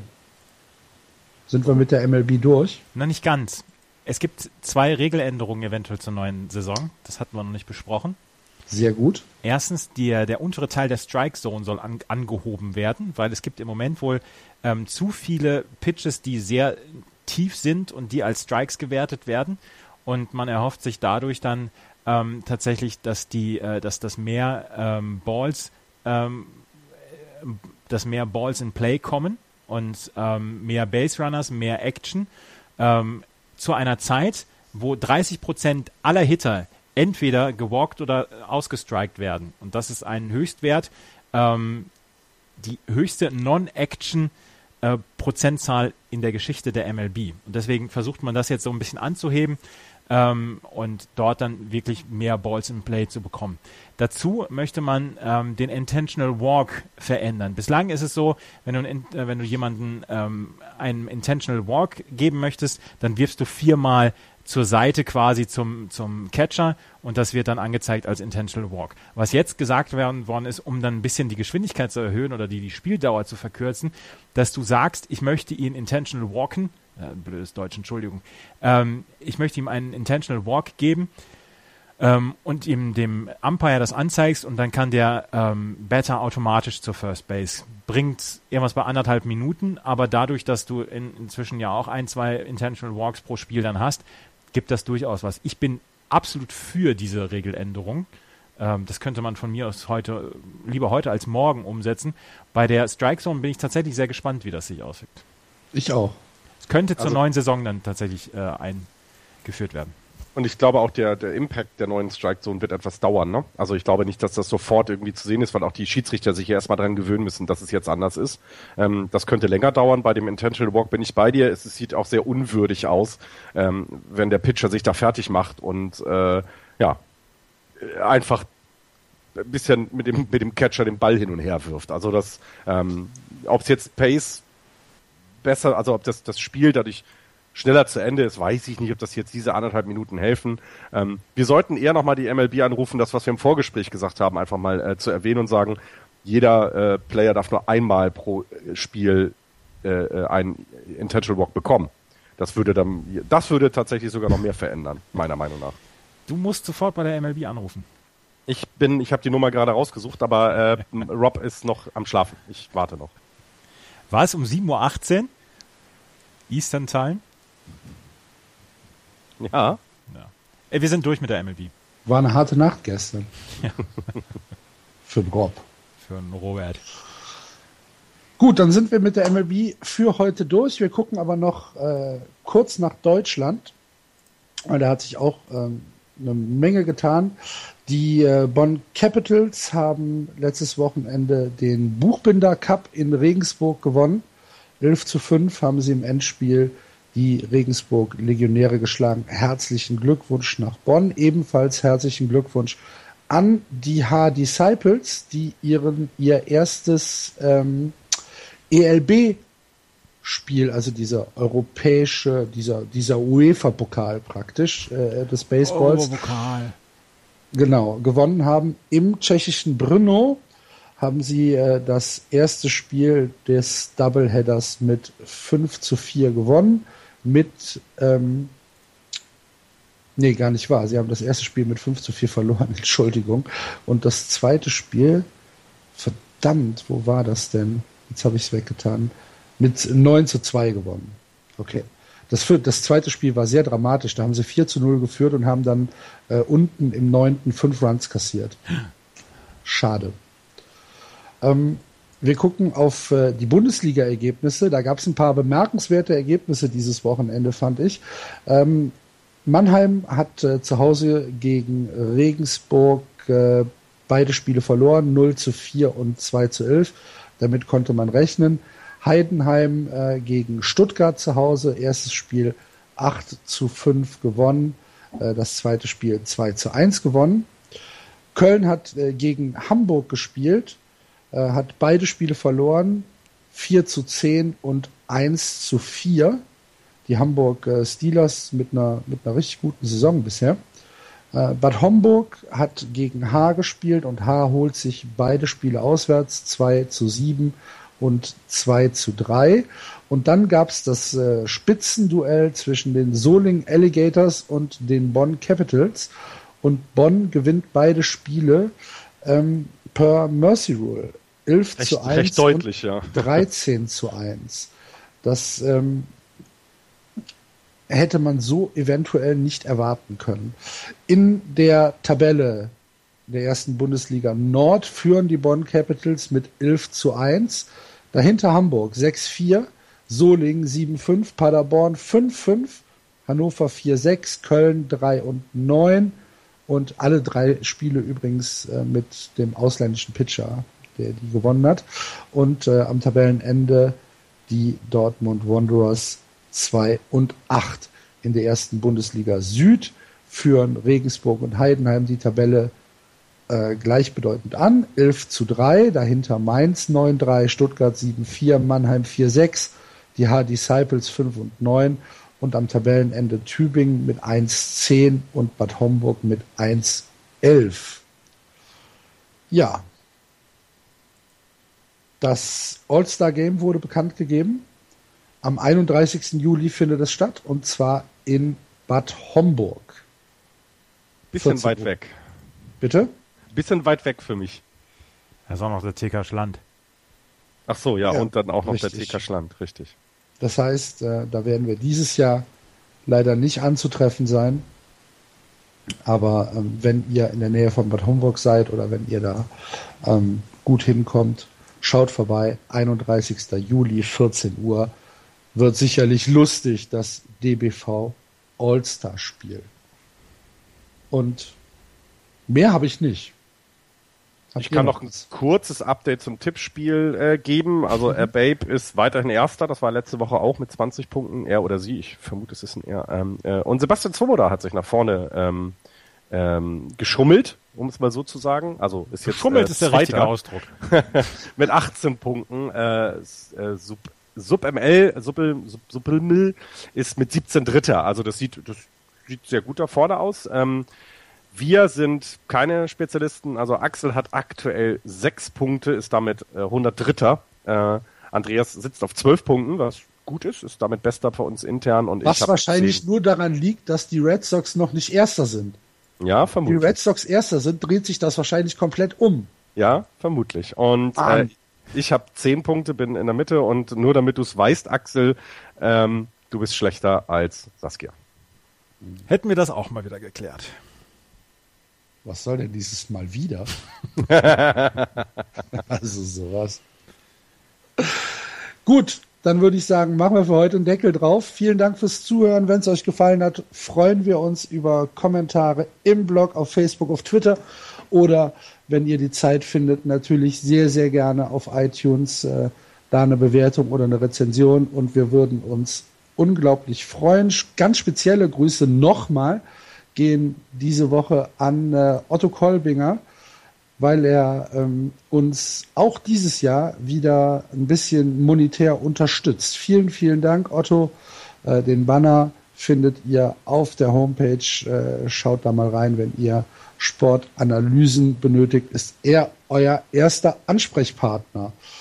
Und, Und noch ein, ein riesen Dankeschön an Tagor 2000, sage ich mal, äh, seinen Namen an, an den Christoph, der uns auch Geld gespendet hat. Die Spende ist angekommen. Wir sind äh, sehr glücklich darüber. Vielen, vielen Dank. Genau, vielen, vielen Dank an ähm, den Tagor. Ebenfalls ganz herzlichen Dank an den Joachim. Auch deine Spende ist angekommen. Ähm, freut uns wirklich sehr. So ein bisschen Unterstützung bei Server- und Materialkosten. Da freuen wir uns drüber. Wenn ihr, liebe Hörer, Lust habt, uns ein bisschen zu unterstützen, auf dem Blog gibt es einen kleinen Spendenbutton. Wir freuen uns über jeden, der uns da etwas helfen möchte. Aber ähm, wie gesagt, wir freuen uns auch über Kommentare oder wenn ihr uns liked oder wenn ihr uns teilt. Wir hoffen, ihr hattet wieder ein bisschen Spaß. Nächste Woche hören wir uns wie gewohnt wieder. Das war's mit Just Baseball für diese Woche. Vielen Dank an Florian, vielen Dank an Andreas. Macht's gut. Tschüss. Tschüss. Tschüss. Das war Just Baseball. Ihr findet uns auf justbaseball.de, bei Facebook, bei Twitter und natürlich bei iTunes.